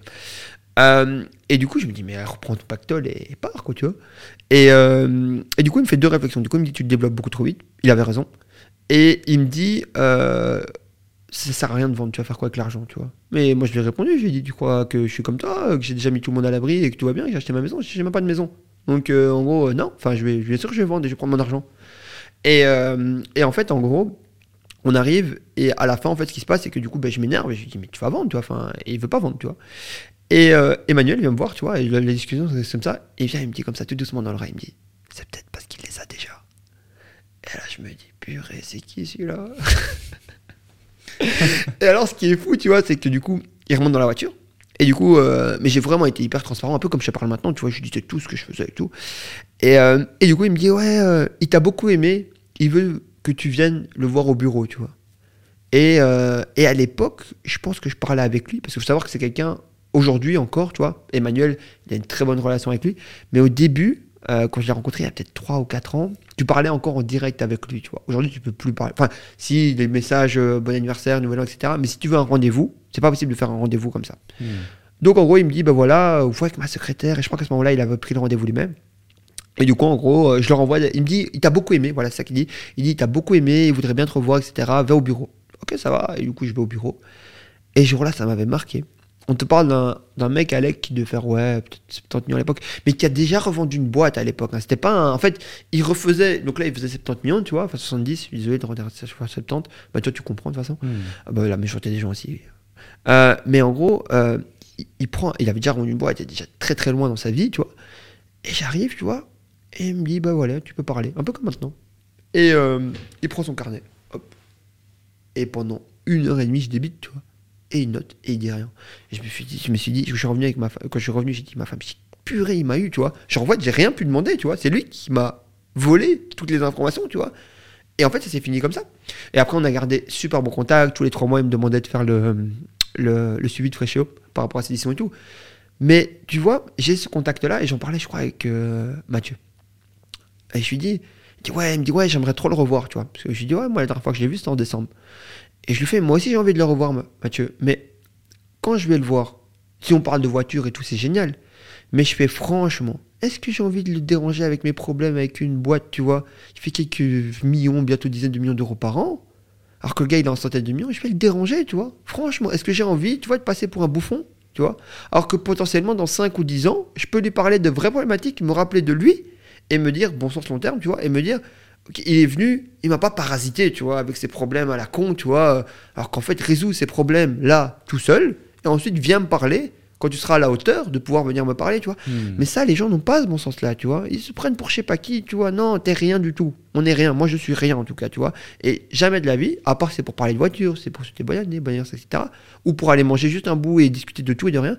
Mais tu me verras, tu vois. Et pareil, par exemple, avec Emmanuel Rachid, je parle jamais d'immobilier avec Rachid, je parle jamais de son secteur avec Emmanuel, parce que je n'ai aucune pertinence. Et tu vas passer pour un abruti, tu vois. Mais il faut le savoir, tu vois. Alors, je dis pas que dans 5 ans, j'aurai pas aucune pertinence. Parce que quand tu es dans le même volume d'affaires que ces gens-là, tu vois, c'est pas un souci, tu vois. Et même, je disais, tu vois, si je rachète toutes les structures que je vais racheter, je me retrouve avec une structure qui fait 40 millions de chiffres par an, tu vois. Jamais de la vie, pendant les une à deux premières années, tant que je maîtrise cette structure, je vais m'asseoir à la table des mecs. Enfin, si je m'assois, je m'assois en enfant, en tant que voilà, j'ai racheté ça, euh, je suis dans ça, voilà ce que je peux faire mais est-ce que vous pouvez m'aider, tu vois? Hmm. Toujours, peu importe le niveau, etc. Parce que tu vois, il y a toujours, je te dis, cette arrogance, etc. Mais il faut savoir être humble et hmm. savoir qu'on n'est pas du tout les meilleurs. Il y a plein de choses à apprendre, tu vois. Et du coup, c'est pour ça, tu vois, qu'aujourd'hui, par exemple, je passe pas beaucoup plus de temps avec, avec lui, malgré que, tu vois, il me relance, il me dit oui, viens, enfin, viens, on parle, etc. Mais non, je vais te déranger et lui, c'est un mec super gentil, etc. Alors viens, si je peux te donner des informations sur ce qui se passe dans le marché, et ça, je le fais minimum une fois par an, tu vois. Voilà, ça c'est le tendance, voilà comment j'ai grossi ça, etc., etc. Voilà comment j'ai fait la croissance, etc. Mais je vais pas venir pour commencer à t'expliquer mes problèmes. Je vais régler mes problèmes tout seul. ou, ou, avec des gens adaptés, tu vois. Ouais. Ouais, non, c'est super intéressant, c'est super smart la façon dont tu gères également les relations interpersonnelles que tu, que tu, que tu euh, cultives. Euh, c'est vraiment le terme, hein. cultiver des relations comme cultiver un, champ, un terrain, mm. peu importe, c'est hyper important. Semer des graines mm. et puis euh, savoir quand est-ce que c'est le bon moment, entre guillemets, pour, récolter. Exactement. tu parlais tout à l'heure du cash out, où tu as pu mettre, mettre la daronne à donc, Explique-nous cette phase parce que pour la plupart des gens qui démarrent euh, dans l'entrepreneuriat, notamment les jeunes, ils veulent justement mettre en place un projet, un business, réussir à le faire marcher, puis ensuite L'étape ultime, c'est le valoriser, le revendre, tout ou partie. Toi, tu en as vendu une partie, mhm. justement, tu as valorisé un certain montant, tu as vendu une partie, et puis euh, tu as pu ensuite euh, bah, disposer d'un certain capital qui mhm. fait qu'aujourd'hui, tu es assez serein financièrement, tu peux voir euh, sur plusieurs années à l'avance, et puis te permettre de te concentrer vraiment sur la croissance et tes différents projets. Comment ça s'est passé? Comment tu as valorisé ta structure? Et finalement, qu'est-ce que tu as pu en dégager? Alors, en fait, du coup, pour faire étape par étape, comment ça s'est passé? Bah, Déjà, c'est en général les meilleurs, euh, que ce soit les levées de fonds ou les cash c'est quand les gens viennent vers toi. En fait, ce qui s'est passé, c'est que du coup, bah, ça faisait. Ce qui était important aussi, c'est que moi, j'ai voulu le faire direct. Tu sais, à l'époque, euh, bah, qui est, qui est avec nous, euh, j'écoutais moi beaucoup. Hein. c'est pour ça que j'aime beaucoup Osama. j'écoutais beaucoup ce qu'il disait et tout. Et je me disais, purée, faut que je fasse une levée de fonds, machin, bazar. Je crois que c'était en 2018-2019. Il y avait 10 000 vues sur ces vidéos à l'époque. Hein. Hmm. Euh, et du coup, en gros, il disait, ouais, faut faire ça, faut faire ça. Et j'allais voir euh, mon invest de l'époque, qui est là aussi, que je vais te présenter, que tu vas, tu vas beaucoup aimer, qui est pour moi un des gars qui, objectivement, est le plus brillant, tu vois, je pense, de ce groupe. Euh, no offense aux, aux autres, tu vois. C'est juste qu'en fait, si tu veux, dans ses prédispositions de base, il a tout ce qu'il faut. Et dans l'entrepreneuriat, c'est comme dans le sport. Hein. Si tu as des bonnes prédispositions, tu peux tout faire. Hmm. Alors, le seul problème, c'est sa santé. Et c'est le seul truc sur lequel j'aimerais bien. Et d'ailleurs, c'est pour ça, comme ça qu'on s'est rencontrés. Il est, en, il est en surpoids. Et moi, à l'époque, je lui ai dit, bah, t'inquiète, je vais te faire maigrir, tu vois. Échec. Total. Parce qu'en fait, il écoutait personne, il était toujours au resto, etc. Et euh, je pense que c'est. Ouais, je pense que c'est un des gars qui deviendra milliardaire, tu vois. Donc, euh, donc voilà. À voir, en fait il y a des gros challenges familiaux, etc. Donc c'est peut-être le seul truc qui le freine, mais bref. Du coup, en gros, euh, ce mec-là, en fait, à l'époque, qui avait déjà une très belle réussite, euh, me dit, euh, non, lève pas de fond, tu vois. Apprends à faire sans. Apprends à faire son. Apprends à faire son. Et ça a été vraiment genre mon grand frère, etc. Et euh, apprends à faire ça, apprends à faire ça, apprends à faire ça. Du coup, j'apprends à faire ça pendant 3 ans, tu vois, quelque chose comme ça. Et on fait 100, on fait 100% de croissance par an, donc on fait 100. Euh, et puis en 2019, il sort, tu vois, enfin, je suis pas dans les étapes, mais en gros, il sort. Et Guillaume Malguer qui prend le relais, tu vois. Il, sort donc, il sort du capital Ouais, il sort du capital. Lui, il fait une exit, je crois, x8, x12, quelque chose comme ça, tu vois. Donc, super bien. En termes de montant euh, J'ai pas envie de te dire de bêtises, tu vois si tu veux, il faudrait que j'ouvre le livre départ, etc. Mais faut pas que je te dise n'importe quoi. Mais grosso modo, il est rentré en dizaines de milliers et sorti en centaines de milliers, tu vois, dans, ces, eaux-là, tu vois. D'accord. Euh, du coup, en gros, euh, Guillaume, du coup, euh, rentre dans ce moment-là. Et du coup, Greg dit à Guillaume, garde la même directrice pour le gamin, tu vois, pour moi. Ne lui donne pas, que, ne donne lui que s'il a besoin. Et du coup, Guillaume, qui vient me voir à l'époque, qui me dit, écoute, tu peux avoir 500 000 euros à disposition. Et voilà l'enveloppe que je t'ouvre. Et tu dois juste me dire quand tu les prends, tu vois. Donc voilà. En gros, j'arrive, et pour finir, ce qui est très drôle, je, prends dans cette enveloppe. À la fin, je prends quelque chose comme 80 000 euros, quelque chose comme ça, sur les 500 000, parce que j'ai appris à faire ça. Et puis tu sais, t'aimes pas demander. Et puis Guillaume, c'est quelqu'un pour qui j'ai beaucoup de respect et d'estime, et je voulais pas. Euh, je sais comment il a gagné son argent, tu vois. C'est qu'il n'a pas hérité de son argent. Et aujourd'hui, tu vois, c'est un compte courant qui est remboursé, je pense. Donc on l'a fait en compte courant, on n'a pas fait en augmentation de capital, qui est remboursé à peu près aux trois quarts, tu vois. Donc il hmm. reste quasiment plus rien à le rembourser sur ce compte courant-là. Et ça, je suis très content parce que je sais que voilà, c'est pas de l'argent qu'il a chié, tu vois. Enfin, il, a galéré comme nous tous pour l'avoir. Et puis il l'a mis à disposition parce qu'à cette période-là, il avait beaucoup plus de succès et je lui en souhaite encore beaucoup plus. Et donc, euh, de là, en gros, on fonctionne comme ça. Et en 2021, je dis, Guillaume, euh, je pense que là, je suis prêt. Euh, j'ai fait des erreurs, j'ai fait des choses.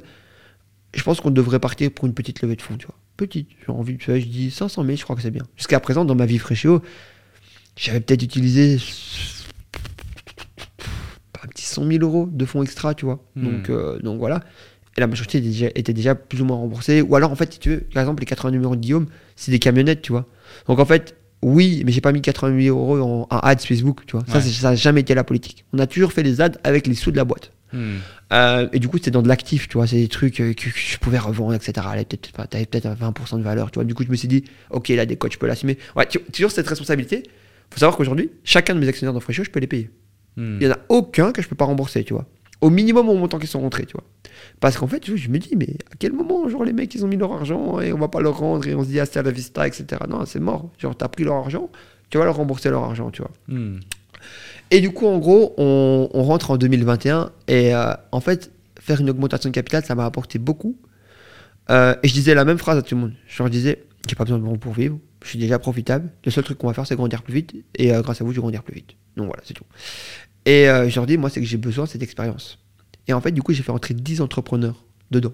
Hmm. et de, smart money, quoi. Exactement. Et, euh, Ce concept est trop peu maîtrisé par la plupart et valorisé par la plupart des mhm. entrepreneurs qui veulent aller vers la levée de fonds, qui voient juste le chiffre et le nombre de zéros à la fin, et puis du coup le lifestyle qu'ils veulent absolument vivre. Mais finalement, euh, c'est extrêmement important et tu fais partie de ces rares qui m'ont d'abord parlé de qualité des investisseurs qu'ils voulaient plutôt que de somme, de montant et de, quantité. Ouais, et du coup, en gros, j'avais ces gens-là qui étaient là, euh, donc, donc voilà, dans différents secteurs, différentes industries.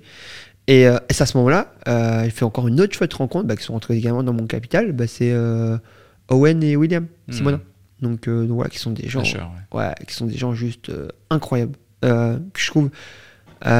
Owen, je pense aussi également, c'est un mec qui peut devenir milliardaire. Si entre guillemets le marché lui, lui permettra, c'est un mec brillant. Son frère, il est brillant aussi et ils ont un super bon entourage. Donc je lui souhaite, enfin je leur souhaite à tous les deux même. Euh, donc, euh, donc voilà, à ce moment-là, je rencontre donc euh, et eux qui étaient un peu plus avancés que moi dans ça, parce qu'ils avaient déjà des structures, des équipes, etc. Et je dis, purée, parfait. Et en fait, il y avait tout le monde qui avait. J'étais plus avancé que moi dans tous les domaines, fatalement, quand tu mettais. Je crois qu'on avait pris des tickets de 50 000, tu vois. Donc, donc voilà. Et, et derrière, en fait, si tu veux, ce qui s'est passé, c'est que donc, on a levé, je crois, 500 000 euros, 505 000 euros, tu vois. quelque chose comme ça. Pour une valo à combien? Euh, à l'époque? Il me semble que c'est un peu plus. En fait, ça va être 10 millions et des poussières, tu vois, genre 10 hmm. millions 400, 10 millions 600, quelque chose comme ça. Euh, et après, bah, il fallait rajouter l'argent. Donc je crois que c'est prémoni qu'on dit. Toi, je hmm. suis tellement mauvais dans, dans cette terme-là. Parce que j'ai rien géré, cabinet de MNA, tout géré. Voilà, faut savoir où est ta place, tu vois. Euh, donc, euh, donc voilà, du coup, on, fait ça, etc. On lève ses fonds. On fait nos comités. Et en fait, ça a apporté tellement à la boîte. En fait, ça a apporté tellement parce que du coup, bah, j'ai toujours eu des comptes à rendre à des gens. Au début, j'avais des comptes à rendre à Greg, à Guillaume et Mimi. En fait, il me demande rien. Aujourd'hui, Guillaume, tu lui parles de Fréchot, si tu lui demandes Fréchot, je fais confiance à Marvin, tu vois. Euh, parce qu'en fait, j'ai toujours été transparent, j'ai toujours donné les comptes, j'ai toujours donné les Excel, les sheets, enfin tout ce que j'ai en fait, tu vois. Et jamais de ma vie, tu vois, aujourd'hui j'ai des voitures de sport, j'ai machin, j'ai des trucs. Jamais de la vie, j'ai hmm. pris un bal dans cette boîte pour, entre guillemets, mes, mes trucs personnels, tu vois. Hmm. Et ça, en fait, c'est un truc qui se voit. Donc, en fait, si tu veux, quand tu es 100% transparence, encore une fois, bah, c'est beaucoup plus facile, tu vois. la vie était beaucoup plus simple. Et donc, euh, du coup, j'ai ce comité-là, et du coup, on a, comité, on a commencé à créer des comités stratégiques, en fait. Et deux fois par an, on se réunit, bah, le prochain, il est en mai. Euh, j'ai également ici, bah, tout récemment, je passe toujours du Cocalan, l'ancien CEO de Sodexo, qui va rejoindre donc Réchaud, qui a géré tout le Benelux, etc. Donc, et qui est en train, lui, encore d'apporter de la valeur et de la structure, etc. Et une vraie gouvernance d'entreprise, tu vois. Et je suis encore en train de m'extraire de plus en plus parce qu'il faut savoir que je suis de moins en moins compétent dans cette structure, tu vois. J'insouffle la vision, euh, l'énergie et les actions, mais au bout d'un moment, il faut des compétences. Et, euh, et, du coup, bah, il faut, faut, savoir où est ta place encore C'est une autre échelle, surtout. Tu veux créer de la franchise, de développer dans d'autres pays, etc. Euh, j'ai tellement de choses encore à voir avec toi, c'est incroyable.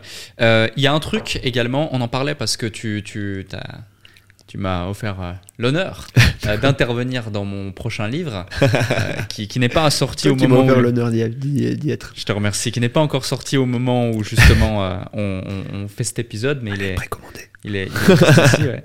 Mais et du coup, tu, tu, évoquais un, tu évoquais un concept justement, un, un, des différents éléments que tu évoques dans le bouquin dans l'interview pour le bouquin, c'est euh, qu'il y a un truc que tu regardes à chaque fois, que ce soit le matin tôt lorsque tu es en déplacement ou le soir lorsque tu es chez toi. Reporting. C'est euh, ça, le reporting SAV. Ouais, toujours. Pourquoi, pourquoi c'est aussi important à tes yeux? J'ai mhm. connaissance du sujet, mais pour celles et ceux qui nous écoutent. Les clients, les clients, c'est juste, j'ai toujours dit un truc. En fait, si tu veux, mes équipes sont devenues très autonomes aujourd'hui dans Pré-Show. Parce qu'en fait, je leur dis, vous devez prendre une décision. Est-ce que, en fait, ils viennent au début, tu vois, oui, Marvin, est-ce que je peux faire ça, etc. Et j'ai écoute, arrête de me poser la question. Est-ce que la décision elle est bien pour les clients ou pas? Oui, non. Ça s'arrête là. Mmh. Aujourd'hui, chez Freshio, on a une politique de remboursement euh, à 100%, tu vois. En gros, euh, t'étais pas content, on a, on a foiré de notre côté, bah, n'abuse pas, tu vois, mais on a foiré de notre côté, je rembourse direct. Parce qu'en fait, si tu veux, si c'est de notre faute, il n'y a aucune raison en fait qu'on garde ton argent, tu vois. Mmh. Donc, quitte à des fois être dans des situations compliquées, on l'a déjà fait. Euh, mais en gros, si tu veux, c'est prendre des décisions pour les clients. Aujourd'hui, moi, la seule métrique que je regarde dans Freshio, c'est les clients. Hmm. Peu importe, je regarde juste les commentaires en fait. Si, je, regarde évidemment mes chiffres, etc. Ouais, je suis parti pour ça. Et si tu regardes, enfin, je vais même montrer mon téléphone après. Le dernier message, c'est que moi, c'est moi qui l'ai envoyé hier soir vers peut-être 1h30 du matin. Je vois qu'il y a trois clients qui sont partis hier. Et dans les deux, qu'est-ce qui était marqué? Ne correspond pas à ses attentes. Ouais, voilà, ce qui était marqué et je fais, je veux plus de détails, tu vois, enfin, genre, ne correspond pas à ses attentes, c'est pas un reporting valable. Hmm. Et du coup, en gros, je voulais plus de détails dans ces informations-là. Parce que ne correspond pas à ses attentes, tu vois, c'est pas, tu peux rien faire à ça, tu peux pas réagir, tu vois. Alors évidemment, des fois, tu peux pas réagir. Euh, pars à, l'hôpital, pars en vacances, fais ceci, fais cela. Euh, voilà, c'est des trucs de base comme le prix, etc. On essaie d'ajuster, d'aligner. Mais, euh, mais du coup, ouais, c'est, c'est, le plus important. Toujours, hmm. toujours, toujours. Il faut jamais perdre des clients de vue. Jamais, jamais. Satisfaction client. Toujours. En fait, j'ai toujours un femme, hein, j'ai toujours, écoute, dis toi qu'on a de l'argent, en fait, les problèmes, on règle et on paye, tu vois. C'est pas un problème, en fait. Hmm. Il y a toujours quelqu'un, en fait, il y aura toujours quelqu'un qui voudrait bien être payé pour régler ce problème. Je fais, mais le plus important, c'est de le faire rentrer, l'argent. Ouais. Après, on verra. Tu travailles avec ta femme? Euh, Oui et non. Euh, en fait, tu vois, on a des rôles très différents dans la structure. En fait, ma femme fait un rôle que je que j'ai jamais fait, que c'est toujours mes associés qui ont fait, etc. Euh, c'est le rôle de l'aspect fiscalité, légalité, comptabilité. Il faut savoir qu'elle est avocate fiscaliste de formation, hmm. donc euh, donc voilà. Et puis ma femme a, voulu faire, enfin voulait travailler en fait. Donc euh, donc voilà. moi maintenant, en gros entre guillemets, enfin, on, on aspire à avoir des enfants l'année prochaine, tu vois. Je vois le temps que ça prend avec mes petits frères juste. Euh, merci. Et, euh, et, du coup, en gros, je lui dis, je dis écoute, il va falloir qu'on mette en place euh, des personnes supplémentaires parce que je fais aujourd'hui, tu travailles trop. Je sais que t'aimes ça. Et jamais de la vie, tu vois. C'est-à-dire que j'ai. Enfin, je ma femme, j'aime vraiment trop ma femme, tu vois. Donc vraiment de fou. maintenant, en gros, ce que je dis toujours, c'est que en fait, elle, elle veut travailler énormément, tu vois. Femme, c'est une acharnée de travail. Elle travaille, je pense, même plus que moi, tu vois, en termes de tâches. Euh, et je lui dis, mais quand on va avoir des enfants, tu vois, on va avoir un problème. Alors, tu sais, il y a différentes visions que les gens ont par rapport à ça, tu vois. Moi, j'ai une vision 50-50 dans tout. Donc, euh, donc voilà. Si je dois me lever la nuit, euh, donc, donc voilà, je me lèverai la nuit. Si je dois changer les pampers, je changerai les pampers. Si je dois après aller au foot, j'irai au foot. Et si je ne peux pas l'assumer moi, je paierai quelqu'un qui va aller à ma place, tu vois. Mais je vais jamais dire, c'est tes enfants, tu dois t'en occuper, etc. Parce qu'en fait, tu vois, j'ai remarqué un truc une erreur que beaucoup, beaucoup de gens font avec les enfants. Euh, tu sais, on est entrepreneur, on n'a pas le temps, on fait notre truc, on vit pour nous. On vit pour nous, mais quand on est là, on, met tout le monde bien, tu vois. Mais en fait, le plus, le plus important avec tes enfants, c'est d'être là. Et en gros, euh, moi, je le vois bien, si j'avais pas pu passer, par exemple, plein de moments difficiles avec mes parents, mais je connaîtrais pas mes parents, en fait. Et je leur en voudrais, tu vois. Mais en fait, aujourd'hui, tu vois, te dire, en fait, tu vois, les enfants, c'est comme nous. Hein. On est les moyens des 5 personnes qu'on fréquente le plus. Si tes enfants passent leur temps, par exemple, j'ai dit, si mes enfants passent leur temps avec toi, c'est très bien, tu vois, je serais content. Mais ils vont faire que ressembler à toi. Du coup, moi, je veux qu'ils me ressemblent aussi un peu. Donc, en gros, il faut passer du temps avec ses enfants. Et aujourd'hui, pour moi, un vrai bon chef de famille, et de toute façon, je l'ai vu avec Bernard Arnault, c'est quelqu'un qui passe du temps avec ses enfants. Tu n'es pas un chef de famille euh, parce que tu es toujours partout, euh, tu payes la maison. En fait, c'est débile tu es en train de perdre du temps. Bon sens long terme. Mes enfants, ça tombe, vont faire beaucoup mieux que moi. Et je suis même sûr qu'ils vont faire beaucoup mieux que moi. Donc je préfère m'arrêter peut-être à peut-être 250, 500 millions, même si j'aspire à devenir milliardaire, tu vois. Et au moins passer du temps avec mes enfants, avec mes enfants, ils aillent faire qu'ils leur milliard, tu vois. C'est pas un souci. Mais il faut qu'ils soient formés correctement et intelligemment. Parce que sinon, en fait, claquer de l'argent, ça va très vite. Hein. Les bateaux, les avions, ça, ça coûte très cher. Hein. Hmm. Donc, euh, enfin, même les vacances, etc. Donc en fait, l'argent qu'on aura créé, tu vois. Et moi, je suis dans une politique en fait où je veux laisser zéro aujourd'hui. Donc en fait, ils ont intérêt à se bouger sinon ils n'auront rien. Et je peux tout cramer aussi, c'est pas un problème. C'est avec plaisir, tu vois. On aura travaillé comme des chiens avec ma femme, donc franchement, on va se régaler. Donc, euh, donc voilà. Et du coup, en gros, euh, j'ai vraiment prévu de les former, tu vois. Les former, je veux passer du temps avec eux et tout. Et, euh, et du coup, en gros, c'est hyper important pour moi qu'ils passent du temps avec ma femme et avec moi. Et du coup, l'idée, ça va être de mettre en place de plus en plus une gouvernance dans nos différentes structures pour qu'on ait du temps avec les enfants. j'ai jamais été de ceux qui disent je veux rentrer à 18h, etc., etc. Mais il va falloir que j'aille chercher mes enfants à l'école. Hmm. Et en fait, si je ne si rentre pas à 18h, c'est parce que je préfère travailler, en vrai de vrai. Mais la réalité, c'est que j'ai pas envie d'arrêter à 18h, mais je vais devoir arrêter à 18h pour aller chercher mes enfants à l'école, passer du temps, voir comment ça a été, leur inculquer du mindset, leur dire que c'est les meilleurs, qu'ils doivent avancer, qu'ils doivent créer, qu'ils doivent travailler dur à l'école, etc. Et qu'ils doivent faire des choses, tu vois. S'ils sont pas bons à l'école, ils feront autre chose. C'est pas un problème. Mais passer du temps avec ses enfants, pour moi, c'est hyper important. Et pour moi, ça serait plus dur. Et ce que je veux dire, c'est fou parce que la plupart des gens ne pensent pas comme ça. Mais évidemment, je suis fait différemment des gens, tu vois comme toi, comme plein d'autres gens, tu vois. Euh, moi, passer du temps avec les enfants, c'est plus dur que de ne pas passer du temps avec eux, tu vois. Que d'arriver, de rincer tout le monde et de partir, tu vois. j'adore faire ça, tu vois, parce que c'est facile. Tu viens, tu passes un moment de dingue pendant une heure et puis tu pars et tu retournes tout seul. J'adore passer du temps tout seul avec moi-même. J'adore passer du temps tout seul. Donc voilà. Euh, et du coup, en gros, passer du temps avec mes enfants, ça va être très dur pour moi. Parce qu'en fait, les enfants, c'est un peu lent, ça repose des questions, c'est tu vois, et je suis quelqu'un qui, qui, va vite, tu vois. Et, euh, et, du coup, ouais, ça va être mon challenge quand ils seront là, euh, si on nous permet d'en avoir, bien entendu. Euh, ça serait donc de pouvoir passer du temps avec eux et de les éduquer, de les former, de passer au moins une heure ou deux par jour. Quoi. Et ça, ça va être mon nouveau travail. Quoi. Hmm. Parce que ce sera la suite, bon sens long terme. Ouais. On reste dans le thème de la famille. tu as lancé Fréchéo avec ton frère, mhm. ton petit frère. Mhm. et du coup, au bout d'un moment, vos chemins se séparent. Yes. Comment on gère ça? Parce que gérer un conflit d'associés, c'est déjà compliqué, ou en tout cas à un moment donné où les associés veulent se séparer parce que c'est des, visions peut-être divergentes. Tu as peut-être un associé qui, a une vision extraordinaire de la boîte, puis un autre qui veut faire autre chose. Enfin, peu importe, tu vas nous l'expliquer. Mais j'imagine, selon ma perception, que c'est encore plus compliqué quand il s'agit de la famille.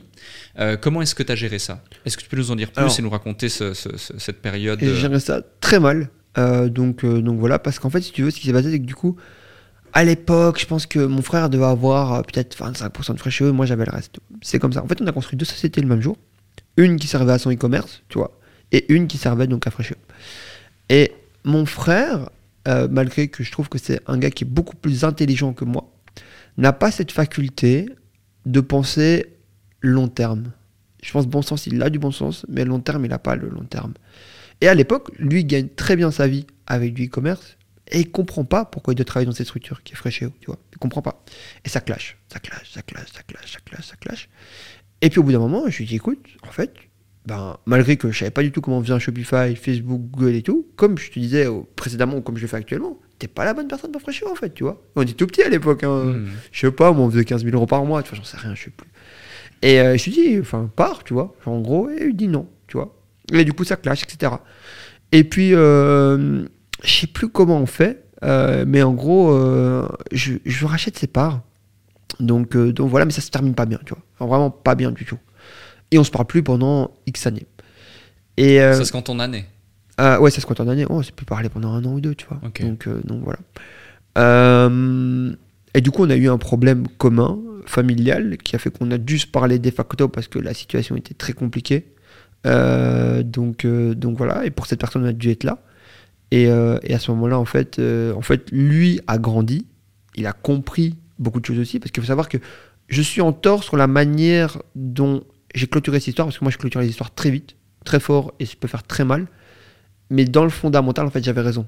Et lui a compris, en fait, que j'avais raison. Donc moi, la manière était mauvaise, mais la raison était bonne. Hmm. Et en fait, moi. Le fond était bon, la forme ne l'était pas. Exactement. Et je suis très mauvais dans la forme. Tu verras quand je m'exprime, etc. Je peux dire des fois ou faire des choses.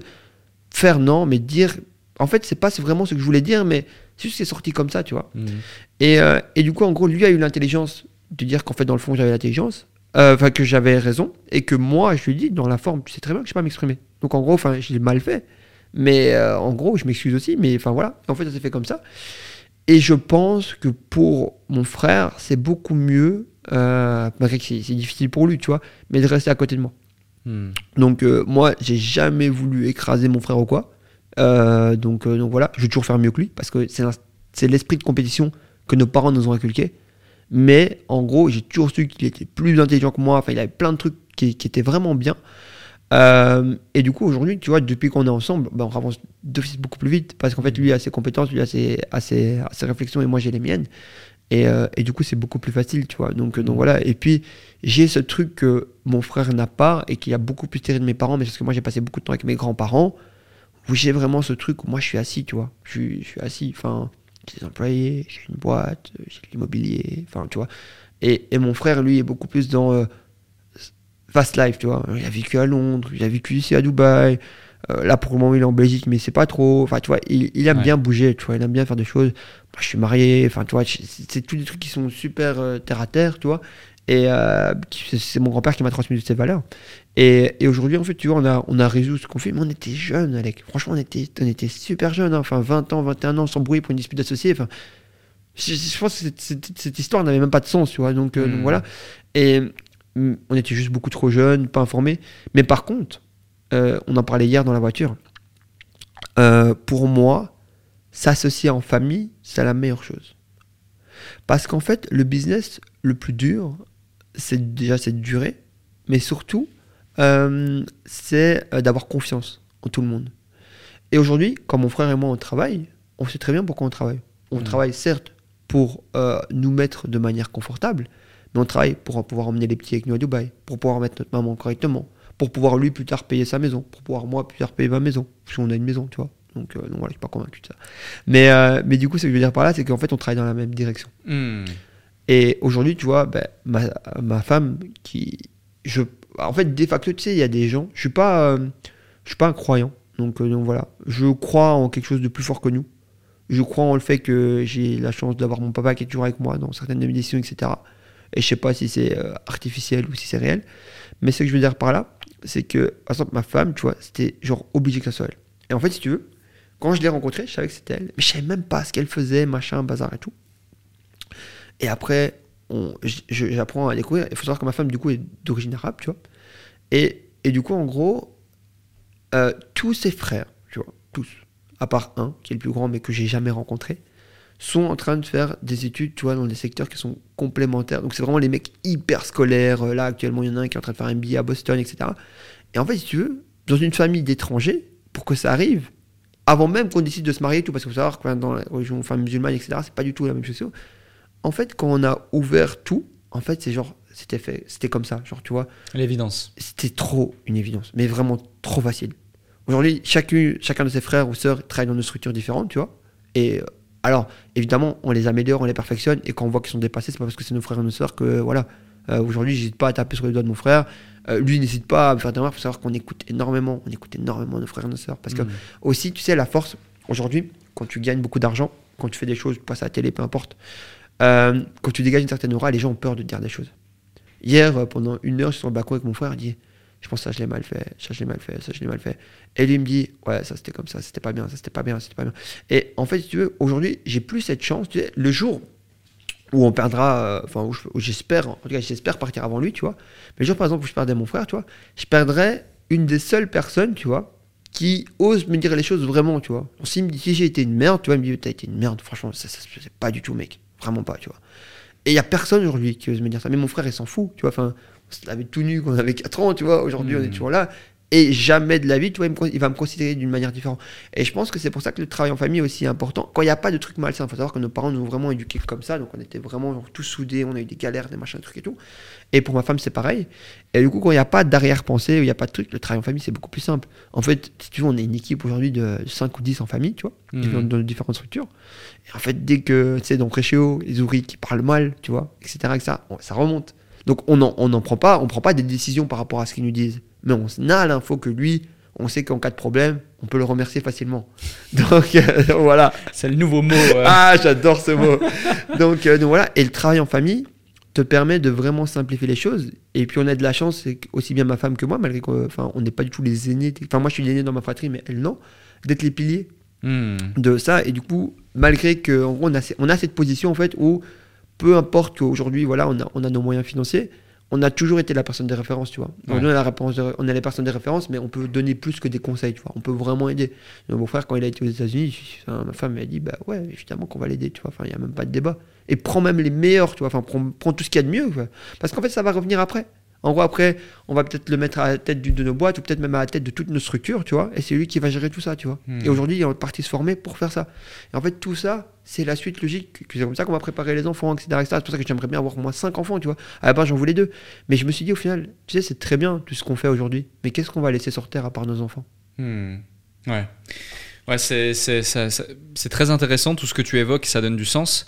Euh, on voit une certaine maturité hein, qui se dégage euh, de toi. T'as quel âge? 25 ans? Ouais, 25. Ouais, c'est rare euh, d'avoir des gens aussi, aussi matures que toi à cet âge et ça fait plaisir de t'avoir ici encore une fois. Il y a aussi un autre sujet, c'est au niveau du déploiement international. Tu en parles rapidement, tu l'évoques, c'est un projet, c'est quelque chose qui te tient à cœur, tu vois le potentiel et ça, ça s'intègre dans la suite de la vision euh, du bébé. Euh, mais avant ça, et les différents pays que tu comptes potentiellement ouvrir, je sais notamment que Los Angeles, les, les USA, c'est un projet euh, qui se concrétise, il y en a d'autres justement qui sont en cours. Tu avais ouvert aussi en France. Et en France, du coup, ça a été un premier test. J'ai cru comprendre par différents échanges, discussions qu'on a eu ensemble que ça s'était pas forcément mhm. bien passé. Est-ce que tu peux du coup nous partager les leçons que tu as en tiré, euh, que tu as pu tirer pardon de cette expérience qui s'est moins bien passée dans ton expansion à l'international? Alors, je pense qu'il y a vraiment une leçon, une, et les gens doivent juste se concentrer sur ça. Ouais. Quand on s'est développé en France, on n'avait pas les bonnes personnes. Aujourd'hui, si mon développement se passe pas aux États-Unis, je n'ai pas les bonnes personnes. En fait, ton succès n'est que à des personnes que tu vas rencontrer.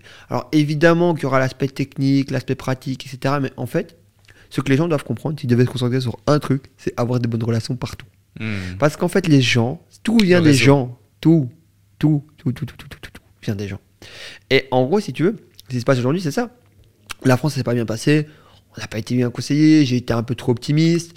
Et, puis en fait, je me suis rendu compte que juste, mon plus gros concurrent perd 9 millions par an, tu vois. Hmm. au bout d'un moment, je peux pas concurrencer un mec qui perd 9 millions par an. C'est pas le chiffre que tu fais rentrer. Et en fait, je négocie jamais le premier mois. Parce qu'en fait, tu vois, tu vas arriver, tu vas le négocier, il va dans une belle position. Je fais, en fait, fais tes preuves. Fais tes preuves. Tu, en vrai, j'ai la chance. J'aurais pas fait ça il y a, il y a X années, tu vois. Il y a X années, je lui disais, monte avec moi dans le bateau, dès que je peux te donner plus, je te donnerai plus, tu vois. Mais viens, actuellement, on va faire ça. Et à X années, je vendais beaucoup plus une vision, tu vois. Hmm. Aujourd'hui, je vends toujours la vision. Seulement, au bout d'un moment, quand tu travailles avec des gens qui ont 30, 35 ans, 40 ans, oui, la vision c'est bien, mais ces gens-là, ils ont des responsabilités. Donc en fait, euh, la vision, oui, fine, c'est tant mieux s'il y a une vision, mais c'est mieux si tu me payes quand même, tu vois. Hmm. Donc, en gros, si tu veux, aujourd'hui, il y a ça. Et en fait, je ne discute plus les salaires, par exemple, des sales. Des sales hein. Donc, les autres, c'est des barèmes. C'est une secrétaire, c'est une secrétaire. Un machin, c'est un machin. Un DG, c'est un DG. Un CEO, tu sais que, voilà, par exemple, François, qui est en train de travailler ici, par exemple, là, il est en train de prendre mon rôle, tu vois. Du coup, là, actuellement, il est payé normalement, mais après, du coup, il va être indiqué à la performance annuelle, tu vois, enfin, trimestrielle, semestrielle et ensuite annuelle, tu vois. Quand, vu que moi, je m'en occupe plus, ben, c'est normal que quelqu'un soit payé au moins, j'espère, 2, 3, 400 000 euros par an, tu vois, pour pouvoir faire mon boulot. Et du coup, derrière, en fait, tu vois, tu auras ces structures-là qui sont en train donc, de se mettre en place. Mais pour les sales, pour moi, alors c'est fou ce que je dis à chaque fois, mais si le gars, il arrive et te dit, je veux autant, bah, paye-le. En hmm. fait, juste montre-lui à combien il doit faire rentrer dans la boîte, en fait, pour faire ça. Et du coup, en fait, ça facilite les choses. Et après, du coup, tu fais une indice de performance. Et moi, je trouve que si tu veux que ton sales soit bien content, essaie de lui toujours leur donner une bonne part du gâteau. Parce qu'en fait, pour moi, aujourd'hui, c'est du bonus, tu vois. On va faire rentrer. En fait, je, je, suis pas aussi, ouais, ça c'est ma philosophie, tu vois, mais ce que je disais, je suis plus dans la création que dans l'argent. Euh, je suis pas celui qui va te prendre le dernier pourcent, le dernier centime, le dernier machin, etc. Je veux que les choses soient justes, tu vois. Hmm. Donc que ça soit juste, ça c'est hyper important pour moi, dans ma juste philosophie. ouais, dans ma philosophie et dans ma définition du juste, hein, parce que ma définition mm. du juste n'est pas bonne. Ma définition du juste est par rapport à tout ce que j'ai appris dans ma vie et de ce que je définis bien ou pas bien, tu vois. Euh, et du coup, en gros, euh, je me dis, ok, si ce mec-là, il vaut autant, mais il me dit, il vaut 9000 euros brut, bah voilà, écoute, tu dois faire minimum rentrer ça. Et voilà, à partir de ce moment-là, tu as X% du chiffre d'affaires. À partir de ce moment-là, tu as X% du chiffre d'affaires, plus voyage, plus machin, plus truc. Après, on avance comme ça, quoi. Donc voilà. Après, en fait, si tu veux, quand, et c'est la transparence, encore une fois, tu vois, quand tu dis, écoute, voilà combien je prends, tu vois, bah voilà, c'est tout. Enfin, donc, euh, donc voilà. Aujourd'hui, on n'est plus dans une ère, c'est compliqué de plus être transparent. C'est très compliqué, hein toutes les informations sont partout, etc. Tout ce que je t'ai dit dans, dans, dans, ce podcast au niveau des chiffres sont vérifiables sur la BNB belge. Hein. Hmm. Donc tu, tu, vois, tu mets Marvin Fréchéo, tu vois, hop, c'est bon, tu, tu, peux tout voir. Hein. Hmm. Donc, euh, donc voilà. Justement, parlons également, merci, c'est super intéressant et, j'apprécie énormément cet échange. Euh, j'espère que celles et ceux qui nous écoutent ont au moins autant de plaisir à, écouter cet épisode euh, à le faire. S'ils aiment, qu'est-ce qu'ils peuvent faire s'ils aiment cet épisode? Mettre un like. Un like, les 5 étoiles, le partager, les 5 étoiles sur Apple Podcast, le commentaire, bien sûr. Obligé. Non, même nous, on, va, on va le partager très très fort cet épisode parce que franchement, c'est d'une rare qualité. tu parles de transparence, tu parlais avant justement d'éthique, de, de vision, tu partages énormément sur tes réseaux sociaux. Et il y a un sujet qui fâche un petit peu, c'est justement euh, certains, certains types de personnes à ah. Dubaï. Euh, ça ça, j'ai l'impression que... Non, non, je vais t'expliquer clairement, ça m'énerve. Mais pourquoi? Parce qu'en fait, j'ai une frustration en moi. En fait, ces gens-là me frustrent. Pourquoi? Je vois des gens... Déjà, quel type de personnes? On va dire... J'ai pas envie de mettre tous les influenceurs dans le même sac, tu vois. On va les appeler les influx voleurs comme ils sont appelés, tu vois. Les gens de la télé-réalité ils ont fait un sacrifice. Ils se sont quand même montrés, etc. Ce qu'ils font de leur image après, c'est leur problème. Limite, j'ai envie de te dire, tu vois. C'est pas top. Euh, quand ils commencent à. C'est des gens télé c'est pas des entrepreneurs. Je trouve ça dommage qu'ils soient en train d'escroquer plein de gens. Mais j'ai envie de te dire, leur notoriété, ils l'ont mérité. Enfin, le monde n'est pas un endroit assez fou pour donner des choses des gens qui ne méritent pas, tu vois.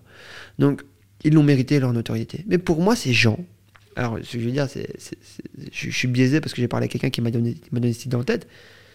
c'est le diable.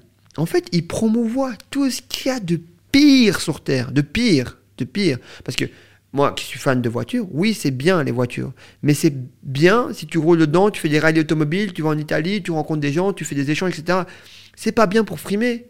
C'est pas fait pour frimer, tu vois. C'est, tu peux le faire. Et c'est comme ça que c'est fait. Mais et, en fait, la chirurgie, les machins. Et moi, en fait, tu moi, j'aime bien les réseaux sociaux. J'aime beaucoup les réseaux sociaux. Euh, donc voilà. Mais j'ai envie que mes enfants aussi, ils aillent sur les réseaux sociaux. Mais si mes enfants, qui n'ont pas toutes les informations, tu sais, on a des hmm. gens dans le mastermind, tu ne douterais pas, leurs enfants regardent les réseaux sociaux, malgré que leurs parents sont successful, ils te disent, tu vois, je vais me lancer dans le trading. Je te jure, je te jure, Alex, je te jure, je te dirai en off après, c'est un truc de psychopathe ton père, ta mère est quelqu'un d'extrêmement successful, tu te dis, je vais me lancer dans le trading. Gros C'est-à-dire qu'ils arrivent même à rentrer dans la tête de nos enfants, tu vois. Et en fait, derrière, j'ai deux frustrations. Je pense que la première, c'est que je déteste l'injustice. Et ça, c'est un truc qui. Donc, c'est pas juste, tu vois. Et derrière, tu vois, je me dis, mais en fait, ces gens sont incompétents. Ils sont en train de mentir, voler, tricher, ça me dégoûte en fait d'une force de dingue. Mais c'est parce que c'est contre tout ce que je fais, tu vois. Hmm. Euh, donc, donc voilà. Alors je suis pas un saint, hein, qu'on enlève bien les images de ça, tu vois. Donc voilà, ça m'arrive de faire des erreurs. Mais j'essaie de les reconnaître. Et ces gens-là, c'est toujours la même ethnie, tu vois. Donc, donc voilà, pour que ça porte, que ce soit des Noirs, des Arabes, peu importe, hein, j'en ai rien à foutre. Hein. Et, c'est toujours pareil. Et en fait, ça nous pousse, nous, ça nous tire vers le bas. Parce qu'en fait, tu vois pas assez de gens, par exemple, comme Rachid, tu vois. Bah, parce qu'ils vont même pas envie d'être en avant, tu vois. Hmm. Parce qu'en fait, c'est-à-dire que quand ils vont voir Rachid, ils vont comparer avec un mec comme ça, tu vois. Quand ils vont me voir moi, eh ben, ils vont voir comme ça, tu vois. Donc, euh, donc voilà, tu vois. Et... Ce que t'aimes pas, c'est les raccourcis que ça crée dans l'esprit des gens et les étiquettes que ça met. Et puis même, enfin, j'ai pas envie que ces gens, tu vois. Je, préférais que des femmes de ménage soient payées plus cher, enfin, des, des, métiers honorables, tu vois. Enfin, hmm. ça, ça, m'énerve, en fait, tu vois. Ça, ça me rend fou. Ça me rend fou parce que ils créent pas de valeur, ils arnaquent les gens. Enfin, et je me dis, mais purée, faut, faut arrêter ça. Quoi. Et en France, ça commence à passer exactement. Et puis, tu sais, ils font vraiment les malins. Et je me dis, mais purée, enfin, ça me dégoûte. Alors, un truc qui me rassure, et ça, euh, enfin, je l'ai appris, euh, je sais que dans deux ans, il n'y aura plus personne, tu vois. C'est sûr et certain. Juste sur le moment, tu vois, ça me dérange. Donc, euh, donc voilà, comme on l'a vu même avec les plus gros, tu vois, on a vu par exemple même Laurent Billionnaire, tu vois, même les plus gros tombent, tu vois. Donc ça, mmh. c'est sûr. Maintenant, en gros, je trouve ça, c'est en fait ce que j'aime pas chez eux, en dehors de l'aspect que je te dis, ça, crée une frustration chez moi, c'est que ça influence les enfants et les hmm. plus jeunes. Moi, je vois mes petits frères, des fois, ils tombent sur ce genre de vidéos, etc. Tu vois et mon petit frère, il a 10 ans, enfin l'autre il a 9 ans. Donc ils sont, ils sont trop jeunes pour faire la distinction du bien, du mal. Est-ce que l'argent que Marvin gagne est différent que ce que l'argent que ce mec-là gagne? Est-ce que, en fait, au final, de l'argent pour l'argent, ah ouais, mais ils ont tous les deux une voiture. Oui, ok, ils ont tous les deux une voiture. Et ils partent tous les deux là-bas. Oui, oui, mais en fait, c'est pas la même chose, tu vois. Donc c'est pas la même manière de le faire. Et je pense que la manière, c'est important. En tout cas, dans, dans, ma vision, tu vois. J'ai toujours préféré euh, être, euh, comment dire... Euh, il y a des gens qui disent il faut choisir l'argent ou la gloire, tu vois, ou comme ça. Moi, j'ai toujours préféré la gloire. J'ai toujours, j'ai eu ce besoin de reconnaissance. Je ne sais pas d'où ça vient. J'ai un besoin de reconnaissance beaucoup plus important, comme on avait la majorité des gens. Donc, donc voilà. Et, et, du coup, en gros, c'est ce message-là. Ça influence les jeunes ça me dégoûte personnellement. Et euh, ouais, si, si, je disais, d'ailleurs, moi, Booba, je suis fan de ce qu'il a fait, tu vois. Et s'il y avait eu une cagnotte pour payer, dis-toi, tellement, tellement c'est profond en moi, tu vois. S'il y avait eu une cagnotte pour payer, pour pouvoir continuer à avancer dans les démarches de saison, j'aurais payé, tu vois.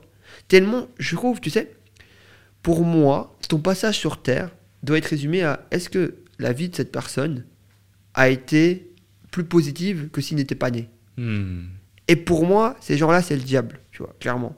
Euh, parce qu'en fait, ils promouvoient tout. Et pour les influenceurs, beaucoup d'influenceurs aussi, c'est l'équivalent, ils promouvoient que des mauvaises choses, tu vois. Genre, en gros, c'est, ils, vont expliquer, tu vois, tu sais, ils vont expliquer aux, filles, c'est important de faire de la chirurgie, de se maquiller, de machin. Tous les gars qui sont en place que je connais, leurs femmes, elles se maquillent un peu vite fait, mais c'est pour elles, elles n'ont pas de chirurgie, tu vois. Elles en ont pas. Donc ça n'existe pas. Personne veut se marier avec une fille qui, qui chirurgie de partout. Enfin, personne. Tout le monde la veut pour un soir, pour deux, pour trois, pour les plus ambitieux. Personne veut se marier avec une femme qui a un compte OnlyFans. Mais personne, mais qui, qui va faire ça, tu vois? Mais il y a des audacieux, tu vois. Regarde, Kenny West, il a voulu faire une dinguerie, tu vois, se marier avec cette meuf-là. Voilà, voilà ce que ça a coûté, il est dans la folie. On dit qu'il est fou, tu vois. Donc en fait, si tu veux, c'est ils, influencent mal, ils dirigent mal tout le monde, tu vois. Hmm. Et les gens, sous prétexte que c'est des... Et c'est pour ça aujourd'hui que j'ai montré euh, ma Lamborghini, tu vois. L'épisode, il sort quand? On peut parler des deux. Ah, ok. Donc en fait, c'est pour ça que j'ai montré deux Lamborghini. Et pour vraiment dire aux gens, arrêtez de croire que ce que ces gens-là racontent, c'est vrai, parce que c'est pas réel. C'est hmm. pas la réalité. C'est pas vrai. C'est des tricheurs, c'est des menteurs, tu vois. Les voitures, c'est pour déjà maintenant actuellement c'est un actif, donc tu gagnes de l'argent. Moi je gagne, euh, je vais gagner 50 000 euros sur mon Urus, quasiment 100 000 euros sur mon Huracan, tu vois. Si je la vendais direct, hein, donc je vais les rouler un peu, donc faut prendre ce que je dis avec peut-être 25% de décote, tu vois. Euh, et du coup en gros, euh, c'est surtout pour vous permettre de faites les choses bien, vous pouvez avoir les mêmes. Faites les choses bien, vous pouvez avoir les mêmes, c'est tout. Genre, faites un vrai service, créez des vrais emplois, payez des impôts dans votre pays, fonctionnez d'une bonne manière, tu vois et vous pourrez avoir les mêmes. C'est pas un problème en fait, tu vois. Tu peux optimiser, etc., faire du mieux. Et, c'est ce message-là en fait, tu vois. Et du coup, les influenceurs, ouais, me, me, me dérangent à ce niveau-là parce que ça m'a jamais dérangé en fait, les influenceurs, tu vois. C'est cool, hmm. on a toujours été influencés par plein de choses, tu sais, on parlait. J'arrive, j'étais en train de regarder un Desperate, de, Desperate Housewives, mais à coule pas. Euh, donc voilà, mais, euh, mais du coup, en gros, on a toujours été influencés par les gens. Donc, euh, donc voilà. Mais être influencé par ces espèces d'envoyés du diable, là, tu vois, ça me dérange en fait. Ça me hmm. dérange de dingue parce que ils influencent mal tout le monde, tu vois. Ouais, ouais je vois. Euh, justement, Parlons d'influence. Tu influences, je trouve, en bien beaucoup de gens. Tu es un message d'espoir, comme je l'ai dit en début d'épisode. Et avec ces presque deux heures d'échange, ça, ne fait que, ça ne fait que le confirmer. Euh, Qu'est-ce que aujourd'hui tu es la preuve vivante que n'importe qui, qui que l'on soit, quoi que l'on fasse, peu importe d'où l'on vient, on peut vraiment atteindre un niveau de succès selon ses ambitions et euh, se donner les moyens de. Euh, on peut garder cette phrase là parce que c'est exactement pour ça que je le fais. Euh, c'est mon message. Non mais c'est la vérité et tu l'incarnes parfaitement. L'objectif est atteint et ce n'est que le début par rapport à ce que tu mets en place, ce que tu fais et tu mérites d'avoir encore plus de visibilité. C'est aussi pour ça que je suis heureux de t'inviter sur le podcast parce que ça permettra à des milliers, des mhm. dizaines de milliers de personnes. Je l'espère que cet épisode aura des dizaines de milliers de vues, si ce n'est plus, euh, parce qu'il en a besoin et, c'est une bonne chose. Il faut nous aider, les gars. Et, euh, et, du coup, ma question est qu'est-ce que tu donnerais comme message Qu'est-ce que tu dirais à un entrepreneur, un jeune entrepreneur pour qu'il suive davantage la voie que tu as suivie, celle justement du long terme et du bon sens, plutôt que du, euh, voilà, du, du, quick, quoi, du, du, du money fast? Alors, j'ai j'ai cette chance d'avoir donc. Euh, enfin, en fait, ce que j'aimerais que cette personne comprenne, c'est qu'elle prenne une personne qu'elle aime beaucoup, qu'elle respecte et pour qui elle a beaucoup d'estime. Moi, en l'occurrence, tu vois, c'était mes parents, ma maman. Et j'aimerais que quand elle raconte ce qu'elle fait, comment elle fait son argent, comment elle gagne son argent, qu'elle puisse le dire à sa maman et la regarder dans les yeux, tu vois. Hmm. Et en fait, tu vois, oui, comme on disait, mettre bien la daronne, etc., c'est bien. Mais tu sais, il faut savoir que c'est mieux d'être une bonne personne, tu vois, en fait, tout le monde aura beaucoup. En fait, comme je disais à la base, c'est ton passage sur Terre doit être quelque chose de positif pour les gens.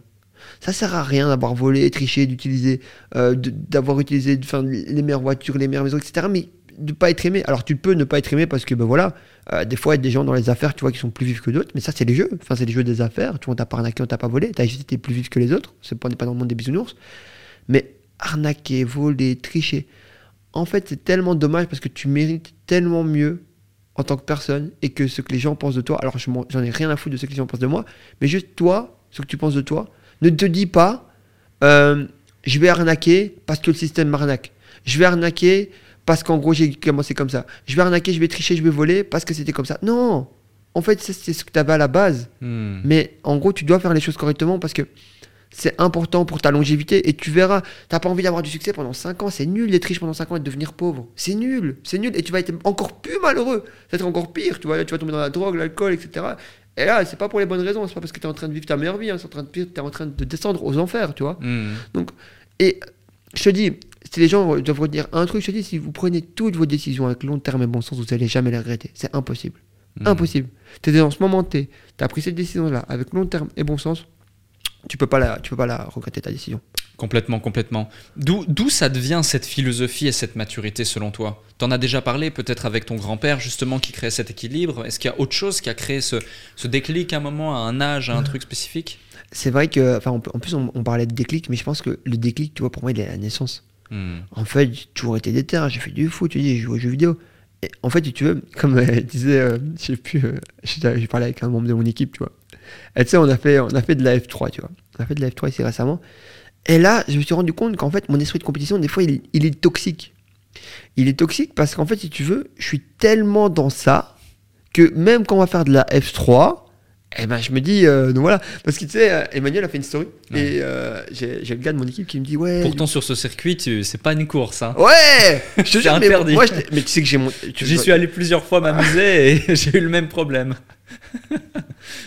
c'est que le gars, en fait, je suis le seul psychopathe qui a regardé les vidéos en remettant les, les, heures de tout le monde, tu vois, alors que je suis pas du tout méticuleux. Et, Emmanuel, dans sa story, tu vois, il disait Oui, du coup, c'est pas une course, on est là pour le balader et tout. Et, le mec de mon équipe, tu vois, on avait un débrief au soir, il me dit Ouais, du coup, lui, en fait, il savait pas qu'il y avait un psychopathe dans la piste qui essayait juste, en fait, de devenir le meilleur de ce tour, etc. Et, euh, et, donc voilà, et je pense que ouais, j'ai un esprit de compétition qui est monstrueux, qui hmm. est toxique par moment. Du coup, je vais essayer de. En fait, il doit rester, mais pas. ça, ouais, il est, il est malsain, tu vois. Franchement, pour gagner, je peux écraser. Et ça, c'est pas bien, tu vois. Donc, euh, donc voilà, je peux écraser, mais selon les règles. Donc, euh, donc voilà. Et le pire, c'est quand j'ai gagné, je continue. Donc en fait, ça n'a, ça n'a pas de fin. Et je pense que c'est, aussi, tu sais, quand, quand on jouait avant avec mes parents et tout, tu vois en fait, nos parents, ils nous battaient jusqu'à ce qu'on pleure, tu vois. Hmm. Et il n'y avait pas de ouais, tu pleures parce que t'es nul, c'est tout. Genre, c'est un fait, tu vois. Et, et ça, tu vois, il y a des trucs que je disais avec, euh, avec mon frère, et qui lui est, plus doux que moi. J'ai eu une enfance très difficile, mais pas difficile. Euh, je sais pas, on avait faim, on n'avait pas faim, on n'avait pas de truc. J'ai des en fait, mes parents qui m'ont formé sont très durs, tu vois, très très très très durs, très durs dans leurs mots, très durs dans leurs paroles, très durs dans leur manière de faire. Et du coup, je suis très difficile de base, très brut, très. Euh, je, je, sais pas comment on pourrait euh, faire ça. Et du coup, en fait, si tu veux, j'ai un seuil de tolérance qui est très nul. Euh, donc voilà, j'ai une exigence qui est très forte envers moi-même. Je dis, j'ai des mots qui sont très forts envers moi pour vraiment me réveiller et pour la pertinence, tu vois. Et, et du coup, j'ai un seuil de tolérance avec les autres qui est très faible. Et du coup, ça, ça m'handicape. Ça m'handicape énormément parce que c'est un manque, c'est un manque clairement de, de, on appelle ça de bon sens humain, de communication. Et du coup, en gros, ça m'empêche de vraiment ressentir de l'empathie. J'en ai zéro. Je n'ai pas d'empathie. Pour moi, en fait, si t'es gros, c'est parce que tu fais pas de sport. Euh, je vais pas prendre en compte que peut-être tu as des problèmes de santé, machin, bah, des conneries. Tu es en train de me mentir là. Tu es en train de me mentir, de mentir à toi-même. Alors peut-être que dans 80% des cas, c'est vrai. Mais peut-être que dans 20% des cas, c'est faux. Hmm. Et ce fait de toujours voir noir ou blanc, tu vois, ça peut être très mauvais. Et je suis comme ça dans tout, dans tout, dans tout. Et cet esprit de, compétition va m'amener, quand je fais mes, mes, choses, quand je fais mes affaires, etc., c'est positif. Mais dans un climat plus familial, comme ultra, plus truc et tout, ça m'handicape. Parce que hmm. c'est malsain, tu vois. Je vais voir un mec, je dis je t'ai battu, je, répète que je t'ai battu, tu vois. C'est malsain, c'est malsain. Et je suis comme ça, et je suis conscient que je suis comme ça, mais c'est horrible, tu vois. C'est euh, peut-être pour ça que. Ouais, c'est pour ça que je. Mais tu sais, mais tu vas rigoler, mais, c'est pour ça que je fais pas de paddle. Hein. mais je te jure, mais c'est vrai, j'ai pas, pas de honte. On va aller sur ce terrain, tu vas me battre, c'est une certitude, tu vois, c'est un fait, puisque tu es plus fort que moi. Je vais revenir, je vais être mauvais. Et je sais, mon frère le sait, tu vois, que je suis, je suis hmm. mauvais, tu vois. Et genre, c'est horrible, tu vois. Genre, moi, pendant des années. Mais tu vois, moi j'ai la compétition bonne, c'est-à-dire que j'en rigole, et toi, on voit que non, ah, euh, t'es sérieux, quoi. Tu vois, c'est horrible, mais c'est parce que je sais, tu vois, que, en fait, faut que je me contrôle, mais à un tel point, tu vois que je vais revenir, je vais, je vais hurler, je vais, je machin. Je, tu penses que ça, ça risquerait de, de casser quelque chose entre nous Ça pourrait aller jusqu'à là pour. Je, vais vraiment loin en compétition. Je suis vraiment mauvais. Je suis En fait, je sais pas pourquoi, tu vois. Je suis hmm. très, très, très. Je, je perds pas, tu vois. C'est pour ça que quand je fais quelque chose, je n'abandonne pas. Enfin, je hmm. préfère, comme je dis toujours, je sais plus à qui je disais je préfère retourner dans ces cuisines que de dire que ma boîte ne marche pas, tu vois. Hmm. Ça n'arrivera pas, en fait, ça n'arrive pas. Parce que j'ai créé une boîte qui fait de l'argent, tu vois. Donc en fait, le pire qui peut se passer, c'est qu'on ait des moments plus difficiles. En fait, je ne perds pas, tu vois. Donc, euh, donc voilà. Et euh, ouais, c'est. C'est ce truc-là, mais je pense que je te dis, c'est un truc que je dois travailler, etc. Donc voilà, par exemple, ma femme, tu vois, ça fait, euh, je crois qu'on a joué une fois, tu vois, ensemble. Elle a dit, je joue plus jamais avec toi, tu vois. Euh, et, encore, heureusement, on n'était pas loin dans le jeu, c'était pas un jeu où il y avait de l'enjeu ou quoi. Mais, euh, mais du coup, donc voilà. Et du coup, d'ailleurs, ce qui est très marrant, et dis-toi, c'est tellement intrinsèque en moi, que les seuls moments où je panique, il y a deux moments où je panique dans ma vie. Le premier moment, c'est tous les espaces qui sont très fermés. Donc dans les trois, par contre, je sais pas très très bien, tu vois, parce que claustrophobe. je suis très claustrophobe. Et la deuxième chose, c'est quand il y a beaucoup beaucoup de pression. Par exemple, quand je joue au foot, quand je jouais aux jeux vidéo, etc., quand on était en finale, etc. Et en fait, c'est même pas l'argent, c'est le truc, c'est juste le fait de se dire on va perdre ou on va gagner. Hmm. Ça s'arrête à là, tu vois. Et mon cœur s'emballe de dingue, mais quand je te dis s'emballe, tu sais, as déjà eu ça quand ton cœur, genre, il, va vraiment fort, tu vois. Et peu importe l'enjeu, hein, que c'était même des petits tournois de merde qu'on finissait ou quoi. Et j'ai ce truc, ouais, qui, qui est monstrueux, mais qui, qui, me dépasse clairement, tu vois. Et je hmm. perds jamais contrôle. Faut savoir que je suis quelqu'un de très calme. Franchement, je suis d'une nonchalance telle qui, qui est monstrueuse. Mais en compétition, ouais, c'est monstrueux. Et je sais, tu vois, mais je dis objectivement, tu vois, si on avait fait ce truc de paddle, tu vois, j'aurais été mauvais. J'aurais été mauvais parce que je me serais énervé, tu vois, et je me dis, c'est pas positif, c'est pas bien. Il fallait s'entraîner, il fallait être là, il fallait etc. etc. Donc, euh, donc voilà. Et je peux pas jouer pour le plaisir. Il y a des gens qui jouent pour le plaisir. Je joue pas pour le plaisir. Je ne vais pas à un endroit pour le plaisir, je vais à un endroit pour gagner, tu vois. Hmm. Et c'est mes parents qui m'ont inculqué ça, tu vois on va, on va pas pour être deuxième, on va pas pour être troisième, on s'en fout, tu vois. reste chez toi alors, tu vois. Enfin, pour mm. gagner, tu vois. Moi, jamais je dis ça. Il y a des enfants, ils disaient, ouais, bah, pour t'amuser. Mon père, il écoutait ça, il disait, mais non. Enfin, genre, tu vois. J'ai déjà couru derrière la voiture parce que j'avais mal joué à un match de foot, tu vois. Donc, j'avais vraiment, genre, un, truc, compétition, tu dois être le meilleur, t'es notre enfant. Donc, mes parents avaient beaucoup ce truc-là, tu vois. Ils ont mis beaucoup de, trucs autour de, pression. Ouais. Et, pression positive, hein. Exactement, parce que par exemple, dans l'école, tu vois, ma mère qui a, qui a, du bon sens, tu vois. Mon père qui est plus. Euh, en fait, il venait d'Afrique, tu vois, donc c'est plus hmm. compliqué de comprendre. Ma mère, elle est née ici. Ma mère, elle a vu que son enfant, il pouvait pas être bon à l'école. Elle l'a vu. Elle a fait, euh, il est pas bon, tu vois. Genre, il est pas bon. C'est pas qu'il est pas intelligent, c'est juste qu'il est pas bon. Hmm. Donc, euh, donc voilà. Mon père, il disait, t'es con, tu vois. Donc, il juste travaille dur et fais-le, tu vois. Et moi, je disais, mais je te jure, je travaille dur. Tu, vois, dans tout ce que je fais, je travaille dur, tu vois, et tout. Mais Je, fais, on, je suis à la natation, je suis le meilleur. Je suis au ping-pong, je suis le meilleur. Je suis au foot, je suis le meilleur, tu vois. Et euh, bon, après, j'étais le meilleur chez les nuls. Donc, désolé, mais un coup de bas, ce qui était là. Mais grosso modo, quand on est arrivé chez les vraiment bons, tu vois, là, je dis, papa, là, ça va pas. Euh, ça, ça va pas. Donc, ça, ça va pas non plus. Donc, voilà. En fait, je me retrouvais moyen. Et pour me retrouver moyen, fatalement, j'avais fait du football, enfin, j'avais pu faire du football jusqu'au bout, donc, euh, donc voilà, j'aurais été sûrement joueur pro, tu vois. Mais un joueur pro euh, rincé, euh, qui, ça, ça servait à rien. Ça, je préfère faire ce que j'ai fait aujourd'hui. Ouais, complètement. Et, et, du coup, en gros, on, on est dans ce, dans ce truc-là, et en fait, c'est instaurer toujours cet esprit de compétition et d'être le meilleur, c'est ce qui fait que ça me drive, tu vois. Je veux toujours être le hmm. meilleur. Tu vois, à la fin, ici, tu vois, par exemple, moi, j'aimerais être milliardaire, tu vois. Je suis sûr que je vais y arriver. Et si j'y arrive pas, le seul truc qui pourrait m'empêcher, c'est ma santé, tu vois.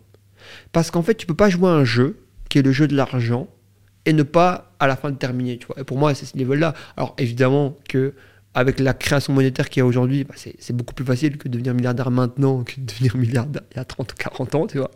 Ça, c'est un fait. Mais euh, je me dis, le challenge est cool, euh, l'ambition est bonne. Alors, est-ce que c'est moi qui le ferai ou est-ce que c'est mes enfants qui me le rendront Je ne sais pas, tu vois. Donc, euh, donc voilà, ou peut-être quelqu'un d'autre. Mais, mais en tout cas, ouais, c'est mon ambition, c'est ma vision. Parce que hmm. c'est le jeu aujourd'hui. Mais c'est pas pour le truc, tu vois. Genre, si à la fin, tu vois, on fait 980 millions, j'en aurais rien à foutre. Je voulais faire un milliard, tu vois. Je voulais le hmm. faire. Donc voilà. Et c'est pas pour l'argent. C'est juste parce que c'est ça qui me drive. Je suis un compétiteur de base. C'est super intéressant, je vois. Franchement, cet épisode a été euh, assez extraordinaire. Hmm. J'ai une dernière question pour toi, celle que je pose à chaque personne qui vient sur le plateau du déclic. Ah. Euh, dans ta vie, Partage-nous quelque chose qui a limite créé une transformation identitaire chez toi, que tu n'as pas encore partagé dans cet épisode. Il va falloir se creuser les ménages parce que tu en as partagé beaucoup. Euh, ça peut être un déclic, ça peut être une situation, une frustration, une citation, une simple phrase, quelque chose de positif, quelque chose de négatif, une déception, une réussite, peu importe. Euh, ça peut être euh, au travers d'une histoire ou d'une simple phrase. Tu as vraiment carte blanche pour ce mot de la fin. Bah quel truc? Le truc que tu as envie de laisser derrière toi dans le déclic.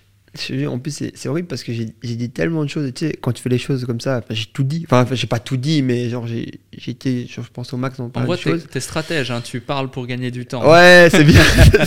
C'était bien essayé, non? Non, écoute, je vais essayer de faire un truc. Euh, en fait, si je devais laisser un truc.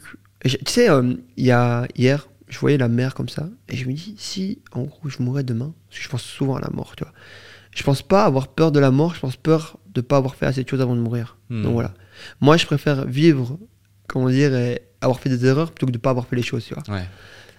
Et du coup, si j'avais vraiment un truc à dire, je pense, euh, et je disais, ouais, si je devais laisser un truc à nos enfants, ce genre de truc et tout, euh, l'action paye plus que la réflexion, tu vois. Alors, je l'ai dit, tu vois. Mais quand tu le répètes, ça a beaucoup plus d'impact. Parce qu'en fait, si tu veux, l'action même, c'est mieux de passer à l'action tout le temps comme un débile, de faire les erreurs. Bon, faut essayer d'apprendre ses erreurs, sinon t'es vraiment un vrai débile, tu vois. Mais plutôt que de réfléchir tout le temps, stratégie, etc. Et on le voit bien, par exemple, avec mon frère, c'est quelqu'un qui réfléchit énormément, qui est toujours en train de, se poser, de faire des stratégies, etc., etc.